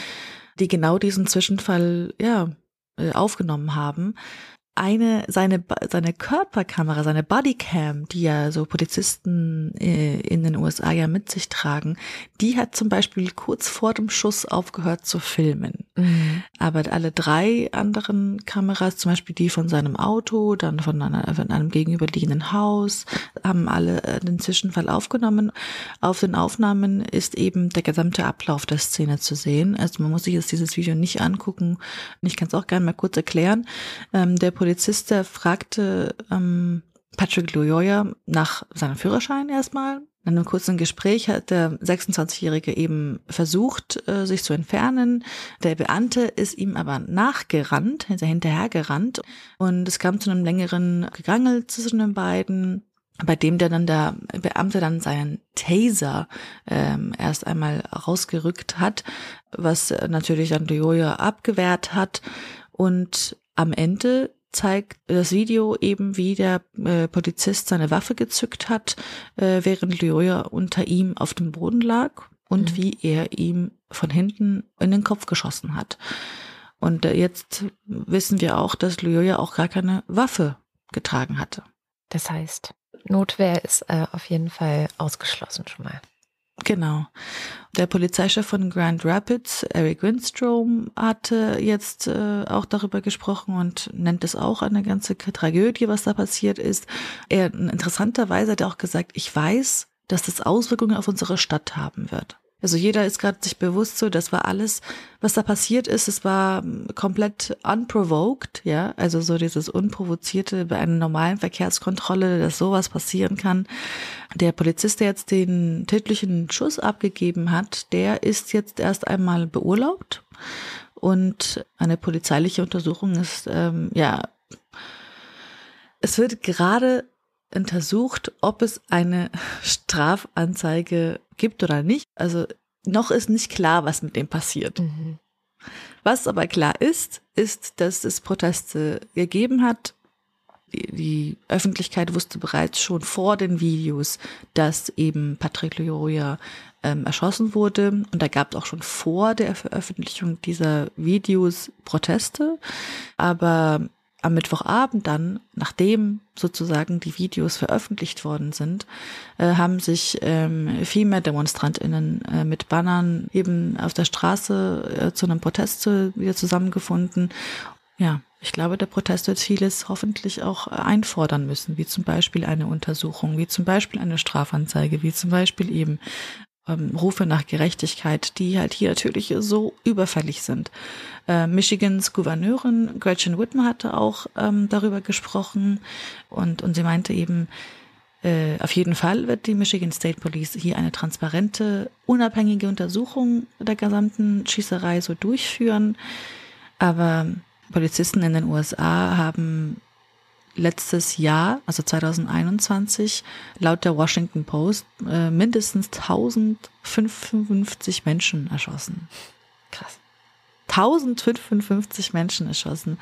Ähm, es war auch der höchste Wert tatsächlich seit Beginn der Datenerfassung, seit im Jahr 2015. Mhm. Das heißt, es ist nicht weniger geworden seit Black Lives Matter. Nee. Es ist mehr geworden. Nee. Und im Jahr 2020, vorher war es 1021 im Vorjahr da 999. Also die Zahl, dass die Zahl der Todesfälle nicht abnimmt, trotz dieser Bemühungen eigentlich auch um so Polizeireformen, das ist total erschreckend und zeigt auch, dass diese Reformbemühungen vielleicht einfach keine Bemühungen sind und dass die nicht so viel bringen. Äh, es braucht eine grundlegende Veränderung dieser Strukturen. Naja, was wird passieren? Nichts wird passieren. Ne? Ja. Ist ja auch beim letzten Mal nichts passiert und da waren die Proteste wesentlich größer. Das ist schon sehr deprimierend. Ja, das ist, ich, ich denke, ich denke oft, also es gibt ja diesen Vergleich äh, USA-Waffen und so ähm, und, und überhaupt USA-Gewalt und Deutschland Autofahren. Ne? Mhm. Ähm, hier passiert ja auch nichts. Also hier sterben ja immer noch ein paar tausend Leute jedes Jahr durch Autofahren und die sterben halt im Wesentlichen unnötig. Ne? Vielleicht ist das sogar bis auf so eine Ebene herunter vergleichbar das ist einfach so ein kulturell so verschieden dann letztendlich von, von dem, was wir hier in, in Deutschland, wahrscheinlich sogar in ganz Westeuropa gewohnt sind, dass man sich nur wundern kann irgendwie. Also ich, es fällt mir auch da schwer, mich zu empören. Also ich denke mal, Leute, ihr wisst doch alle, anscheinend wollt ihr das so. Ja. Eine gute Nachricht habe ich noch mitgebracht und die kommt Auch vom schön. Klima und das ist echt selten und meistens, wenn ich, wenn ich sage, ich habe eine gute Nachricht und es geht ums Klima, muss ich dann schon ganz viele Relativierungen und ja, aber nur wenn und dann und so weiter. Ähm, ja. Also es wird immer relativiert. Aber ich finde, gute Nachrichten zum Klima sind so wichtig, weil ich habe immer so ein bisschen Angst, dass die ganzen schlechten Nachrichten, die zum Thema Klimawandel und Klimaschutz äh, bei uns ständig aufschlagen, dazu führen, dass die meisten Menschen einfach in Apathie gehen und sagen, ja, es ist eh alles verloren. Das Deswegen, merkt man doch, das merkt man doch auch, finde ich, jetzt schon ähm, am Ukraine-Krieg. Ja. Dass langsam, langsam so eine Apathie Einzug hält und äh, die Witze wieder witziger werden und so, weißt du? Mhm. Äh. Jedenfalls die gute Nachricht lautet, wir werden das 2-Grad-Ziel erreichen. Zu diesem Ergebnis kommt eine sehr renommierte und umfangreiche Studie. Natürlich gibt es ein Wenn. Okay, ich wollte gerade fragen. Ich dachte, oh Gott. Aber das Wenn ist gar nicht so ist gar nicht, es ist gar nicht so viel Wenn, sondern hm. wenn wir einfach das machen, was wir sagen, dass wir machen. Also wenn alle Staaten ihre Versprechen und Zusagen in Bezug auf Klimaziele, die sie haben, wirklich umsetzen und einhalten, dann werden wir das 2-Grad-Ziel schaffen können. Das ist noch nicht das 1,5 Grad Ziel, da komme ich gleich noch zu, aber dann schaffen wir das. Und dieses Wenn hängt an so Leuten wie Clara Geiwitz und Volker Wissing zum Beispiel. Hm. Die sind diese Woche nämlich ähm, damit in die Schlagzeilen geraten, dass öffentlich wurde, dass wir 2021 in den Bereichen Bau und Verkehr wieder mehr Treibhausgase verursacht haben, als eigentlich das Bundesklimaschutzgesetz erlaubt. Die beiden müssen jetzt sagen, was sie tun werden, um die Ziele zu erreichen. Sie müssen beide, also beide Ministerien, müssen ein Sofortprogramm aufsetzen. Okay, also konkret werden und nicht einfach nur, ja. wir, werden, wir werden Maßnahmen ergreifen, die dazu führen werden. Nee, um dieses okay. Problem, damit es eben sich jetzt für dieses Jahr nicht wiederholt. Das gönne ich dem Wissing.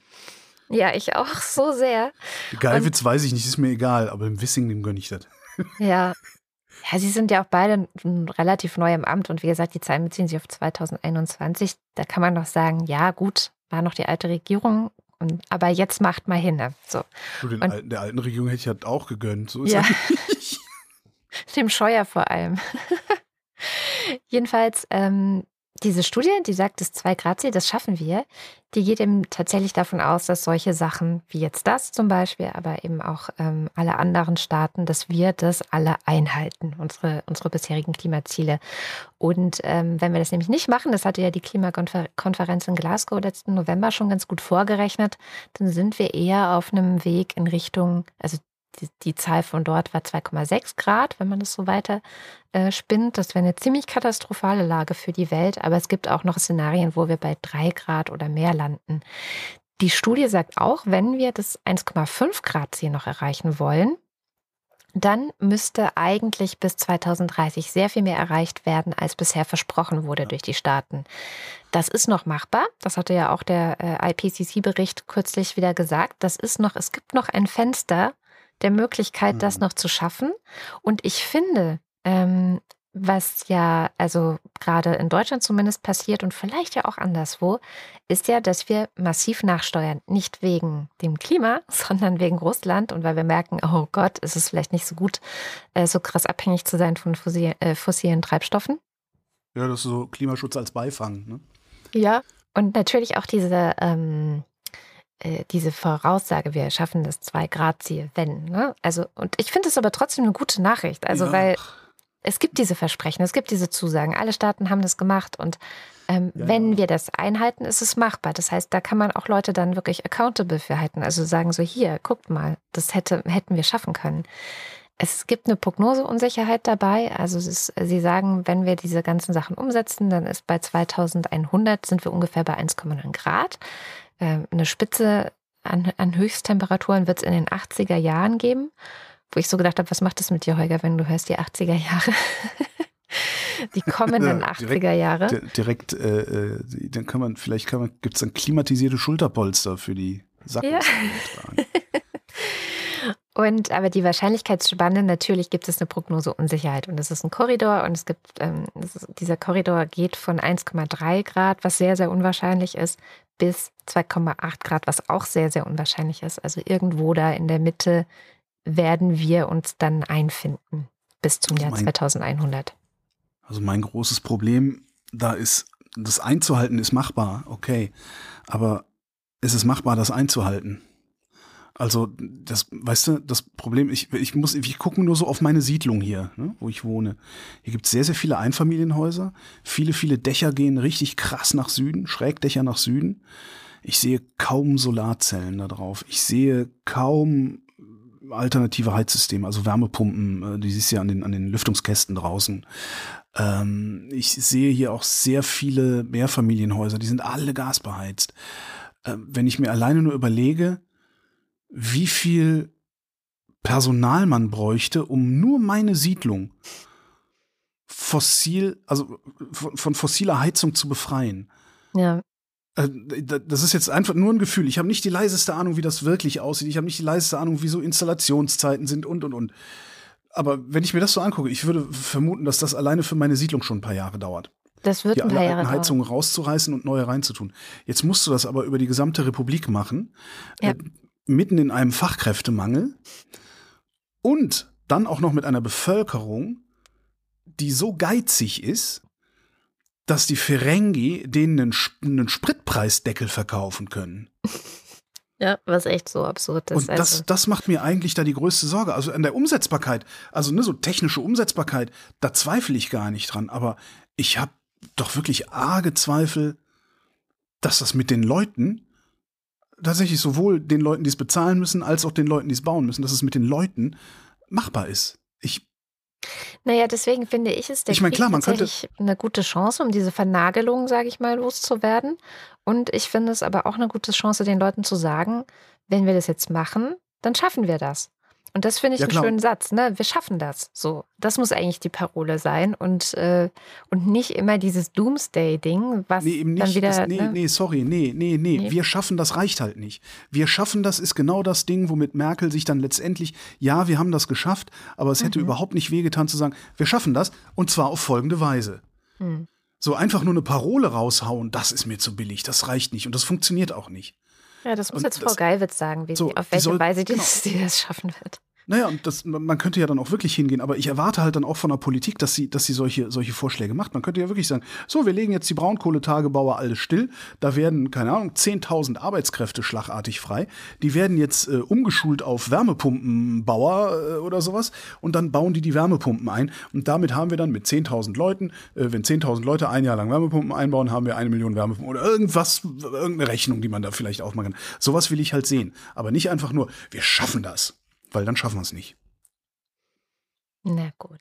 Entschuldigung, jetzt habe ich da eine gute Nachricht kaputt gemacht. Aber hey, flach liegen. Hm. Kommen wir zum Limerick der Woche. Oh ja. Wir haben überhaupt keinen in den Kommentaren gehabt. Nee. Ne? Das ist eine unbeliebte Rubrik.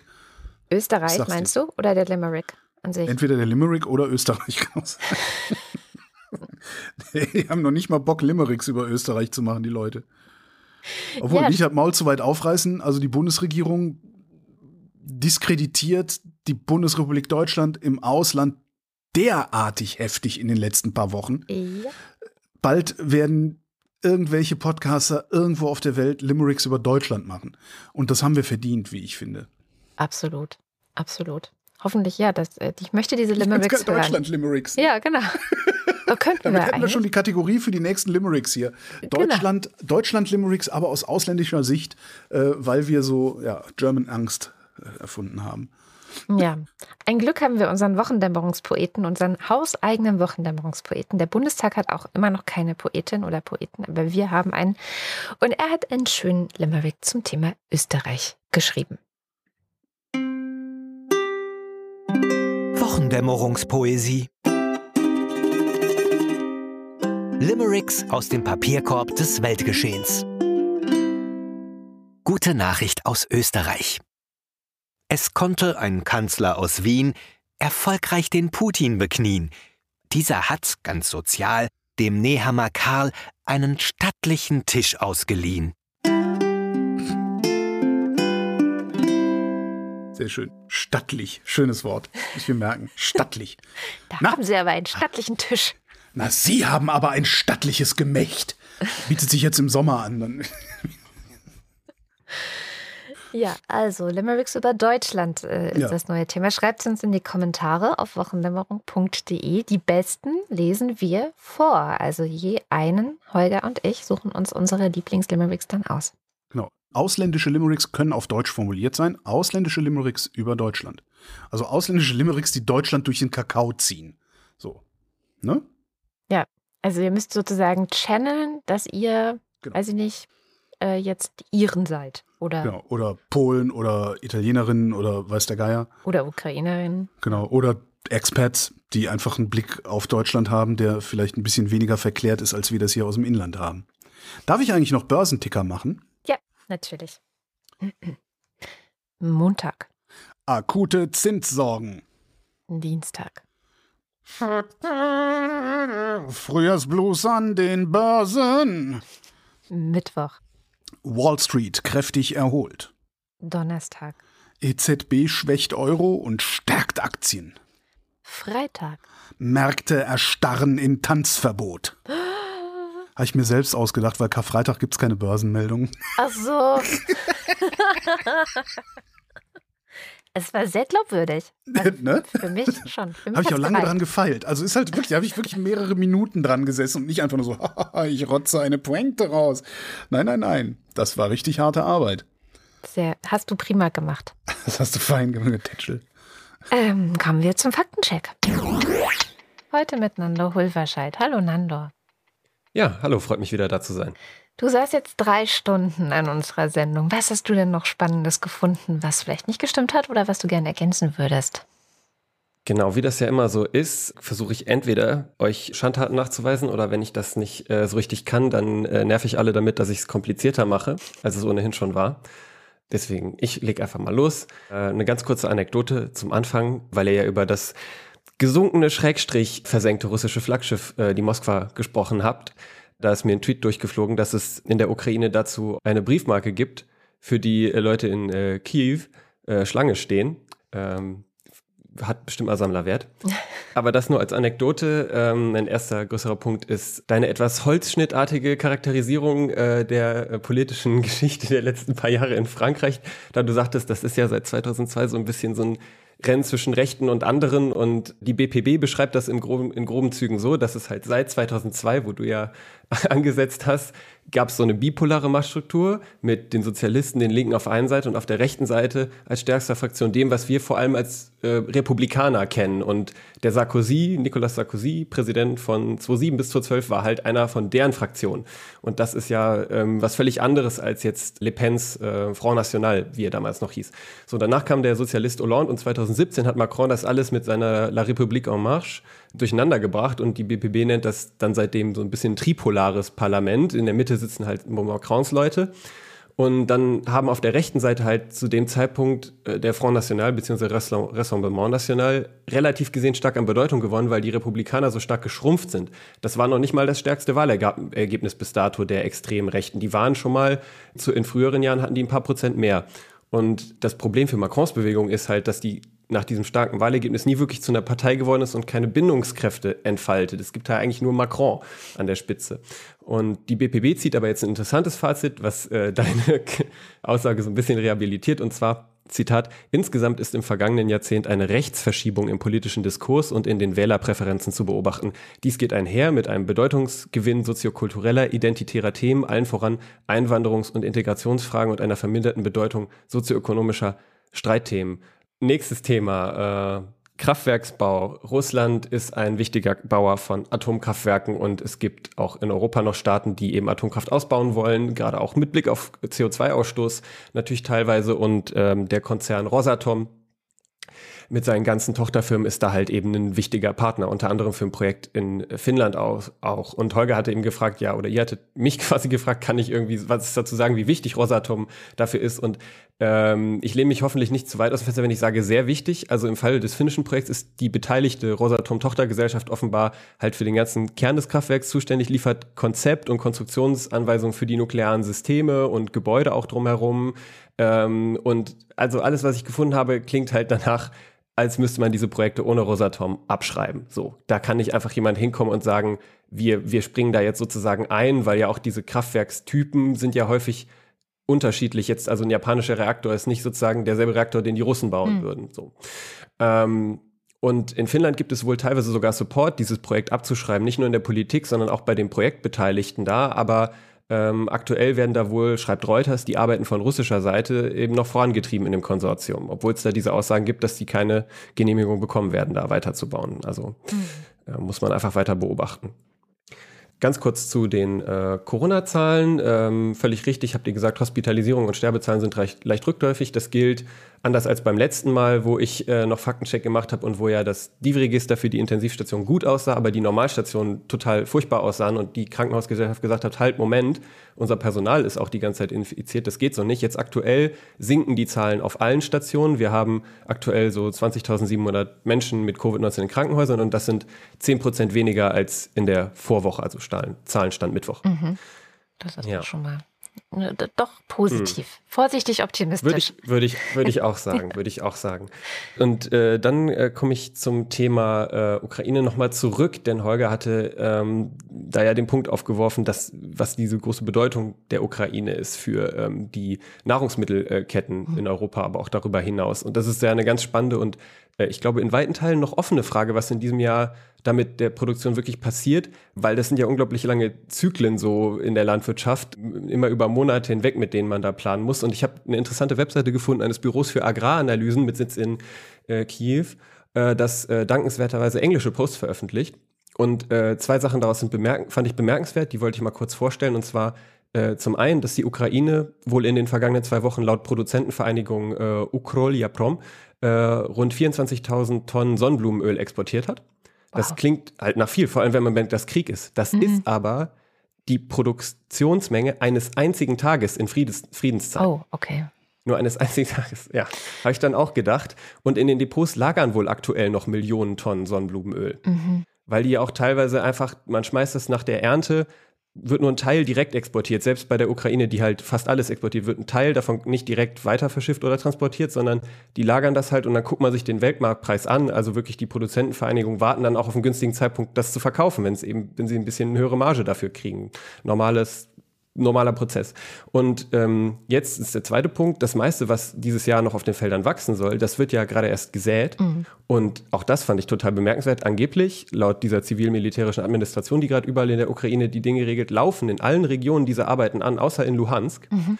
Und man rechnet mit 14 Millionen Hektar gesäter Fläche. Und das sind, laut den Zahlen dieses Analysebüros, nur 18 Prozent weniger als im vergangenen Jahr. Ich hätte mit viel mehr verlorener Fläche da gerechnet.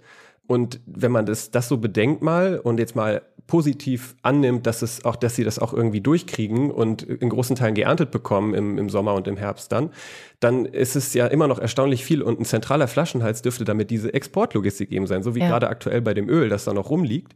Ähm, und da Russland hier die entscheidenden Häfen im Schwarzen Meer blockiert, ist das echt eine Riesenfrage, weil das, du kriegst über Schiene, das schreiben die auch, nicht ansatzweise genug exportiert. Und jetzt habe ich mir halt gedacht, mit Blick auf den Untergang der Moskwa könnte man vielleicht noch optimistisch sagen, die Ukrainer arbeiten bereits an dem Problem. Ähm, ja, was man zu den Ukrainern sicherlich auch sagen muss, die sind ja unglaublich gut in diesem Informationskrieg mhm. auch und auch in diesem moralischen Informationskrieg, dass die auch selber diese, diese Memes ja wirklich produzieren dazu auf, auf, ihren, auf ihren offiziellen Twitter-Accounts des Landes, äh, der Streitkräfte und so also die Ukraine hat äh, einen Witz gemacht auf ihrem äh, Twitter-Account. Russian Warship, what are you thinking? ja, also auf Basis dieses alten deutschen äh, Werbeclips, unfassbar. Ja. Ja, die sind schon echt ganz gut. Trotz allem lassen sie sich den Humor nicht nehmen. Das finde ich auch sehr mutmachend.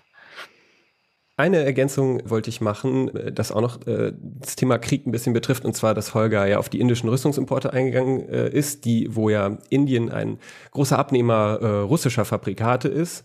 Und ich würde das nur perspektivisch damit ergänzen, dass Indien halt einfach ein Land ist, das generell sehr viel Geld auch in den Aufbau der Streitkräfte steckt und auch ein großer Abnehmer zum Beispiel der größte Abnehmer auch französischer und israelischer Rüstungsexporte ist. Also Länder, die jetzt völlig in einer völlig anderen Ecke stehen als Russland. Das ist also jetzt nicht direkt so ein reines politisches Alignment, mhm. glaube ich, dass man daraus jetzt ableiten kann. Das ist das eine.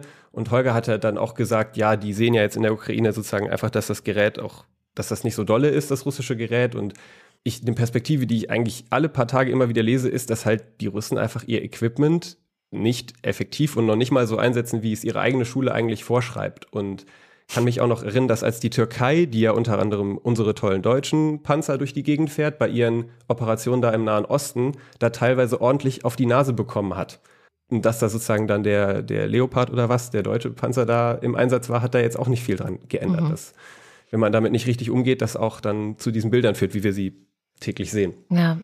Dann hatte nach Schams Beitrag hat Holger gesagt, äh, ja, vielleicht ist das mit deren ganz Toten durch die Polizeigewalt einfach sowas wie bei uns mit den Toten durchs Auto fahren. Das ist ja bei uns auch, wird irgendwie als Normalität gesehen. Ich habe nur mal nachgeguckt, wie viele denn bei uns ums Leben kommen, weil Holger von vielen Tausenden sprach. Das kann man auch so sagen. Also im vergangenen Jahr waren es in Deutschland 2570 Menschen, die bei Verkehrsunfällen ums Leben gekommen sind. Natürlich nicht alle im Auto, aber die meisten oder durchs Auto auch viele davon natürlich. Ähm, ja, hm. ist leider so. So, und eine letzte Spielverderber-Anmerkung noch äh, zum Schluss, und zwar zu Anne Spiegel. Also ich verstehe das voll, was ihr dazu gesagt habt, auch haltungstechnisch.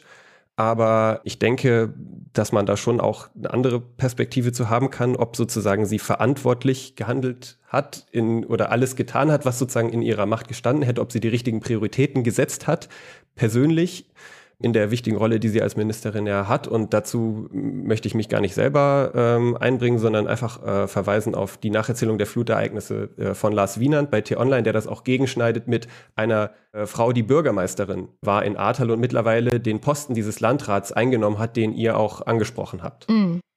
Das ist vielleicht in dem Kontrast nochmal besonders bemerkenswert. Ja, den hatte ich leider erst nach unserer Aufzeichnung auf Twitter gesehen, ja. Das stimmt. Danke für die Ergänzung. Packen wir dann auf jeden Fall noch in die Show Notes. Wie alles, was du gerade mitgebracht hast. Vielen Dank, lieber Nando. Ähm, ja, äh, hat mich gefreut, mal wieder dabei zu sein. Und damit kommen wir wie immer am Ende der Sendung dazu, dass wir sagen, vielen Dank, dass ihr diese Sendung möglichst nach die Wochendämmerung ist und bleibt ein HörerInnen finanzierter Podcast. Das heißt, äh, je mehr ihr uns in den Topf schmeißt, desto unabhängiger sind wir. Und desto mehr können wir verjubeln. Das muss man ja auch mal so sehen. Mm, ja. Desto nee, besseres Essen können wir uns leisten. Man muss auch mal sagen, du tust immer so, aber desto bessere Arbeit können wir auch machen. Also ich weiß nicht, sowas wie ein Wochendämmerungspoet, ein Faktencheck, eine Scham, äh, eine Gehaltserhöhung für Holger. Also diese ja, und vielleicht Wochen. auch, ich wollte gerade sagen, vielleicht auch mal äh, andere Aufträge nicht annehmen, weil bei der Wochendämmerung so viel rausfällt, dass man auf die anderen Aufträge nicht mehr angewiesen ist. Ja, und man sich mehr so Zeit dafür nehmen kann. Genau, genau lang, langfristiges äh, ge, äh, ge Das ist das Ziel. Wer weiß, vielleicht haben wir irgendwann eine eigene Redaktion, dann musst du dir doch nicht ganz alleine Gedanken machen. Das war, das war tatsächlich, als ich, als ich äh, dann darüber nachgedacht habe, meine innere Redaktion umzuorganisieren, habe ich gedacht, eigentlich hätte ich gerne noch eine Redakteurin. Also siehst du, wir haben noch Ziele und es geht ja. immer noch besser. Das ja. sage ich seit Jahren schon. Also wenn ihr uns dabei helfen wollt, immer noch besser zu werden, wochendämmerung.de, da findet ihr alle Wege, wie ihr uns auch Geld zukommen lassen könnt.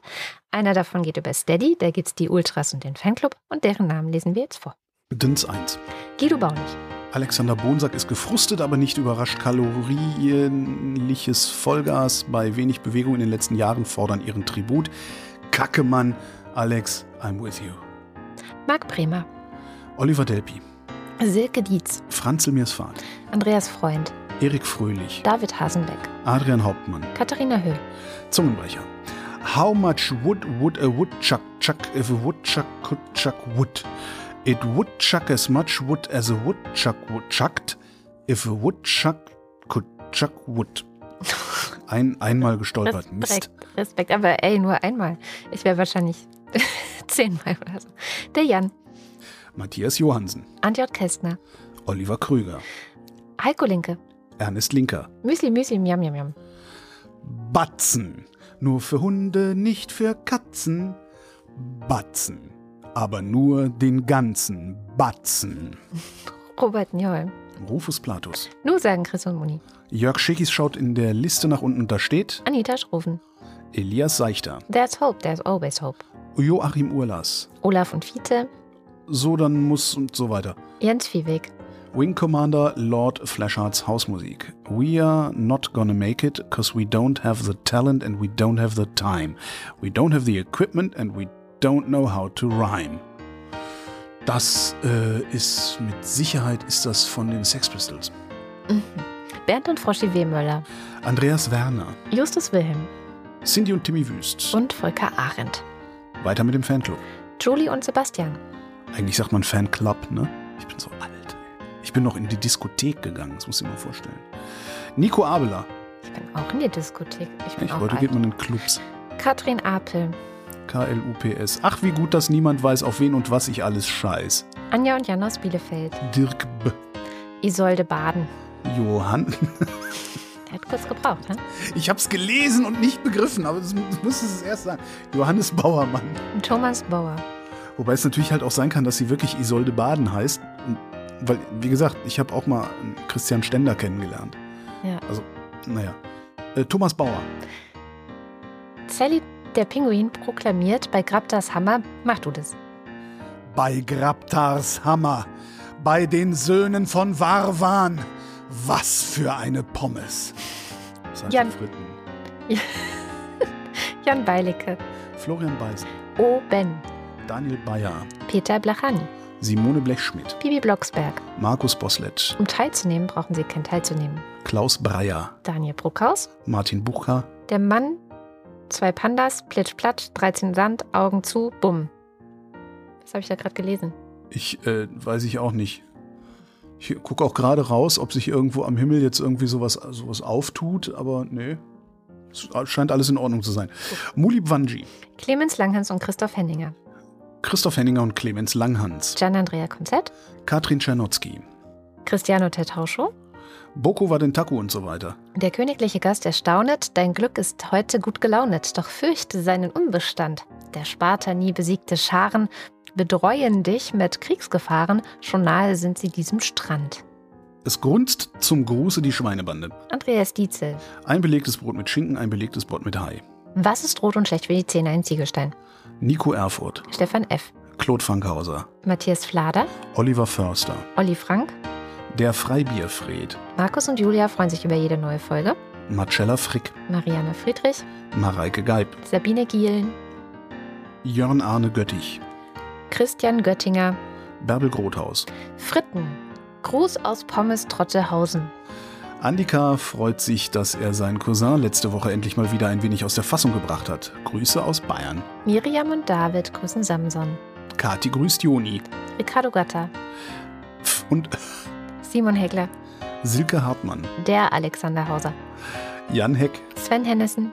Katharina Herbst. Ralf Herbst. Tobias Herbst. Nils und Hilke. Lars ist vom Versagen der Politik entsetzt und trinkt jetzt Mai Tai.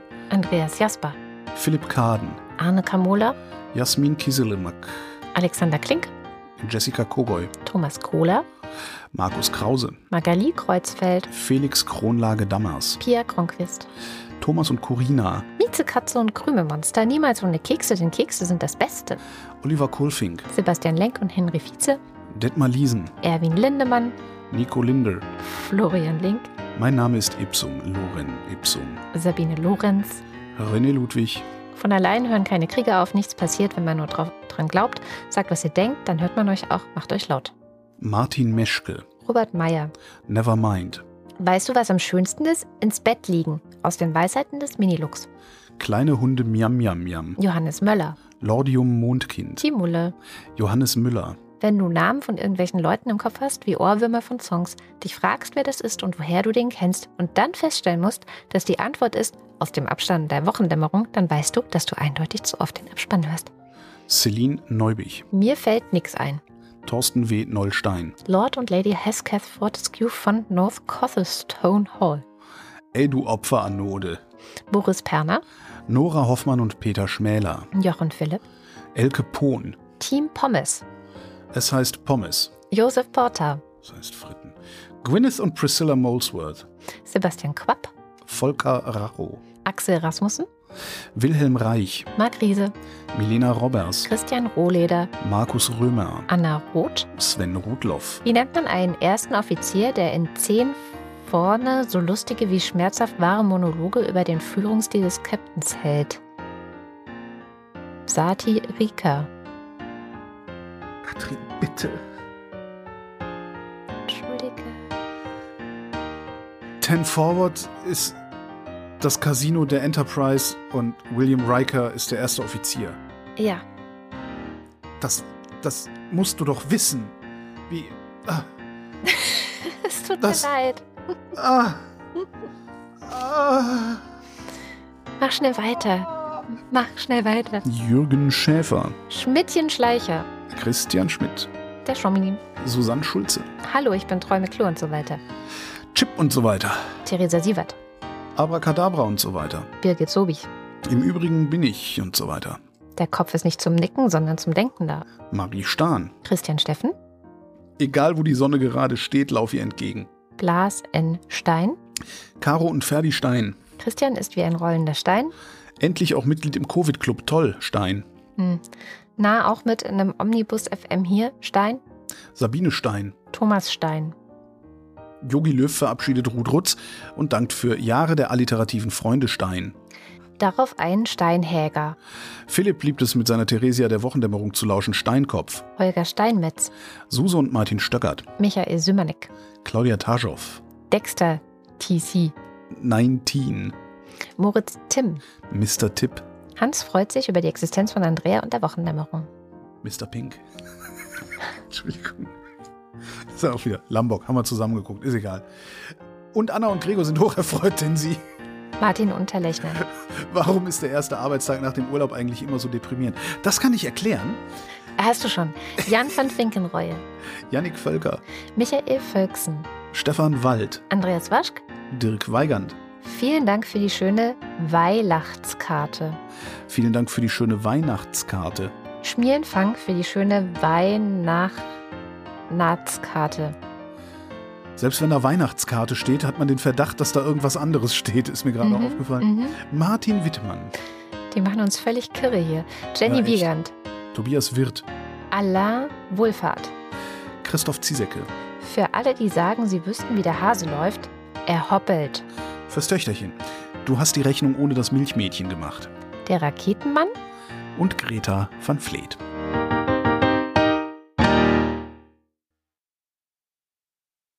Vielen herzlichen Dank. Ja, vielen, vielen Dank. Ich habe schon wieder vergessen, worauf ich spare. Ach nee, ich lebe ja davon. Ich spare auf ein besseres Leben. So. Und das war die Wochendämmerung vom 15. April 2022. Wir wünschen euch ein schönes Osterwochenende, Tschüss. falls ihr es feiert. Muss man ja heute mal dazu sagen. Ja, allen anderen hat der Gott der Christen zwei freie Tage geschenkt und das ist auch ganz nett. Ne? Ist auch ganz Ja, voll. Voll gut, ne? Genau. Finde ich auch. Und, und es gibt überall bunte Eier. Wobei ich habe jetzt gehört, das nochmal zum Thema Hamstern, die Eier, die Eier sind aus. Die Eier sind knapp. Ich habe noch zehn oder so. Ja, ich habe auch noch ein paar. Haben wir schon Tschüss gesagt? Ich bin sicher, ich war. Kann, tschüss.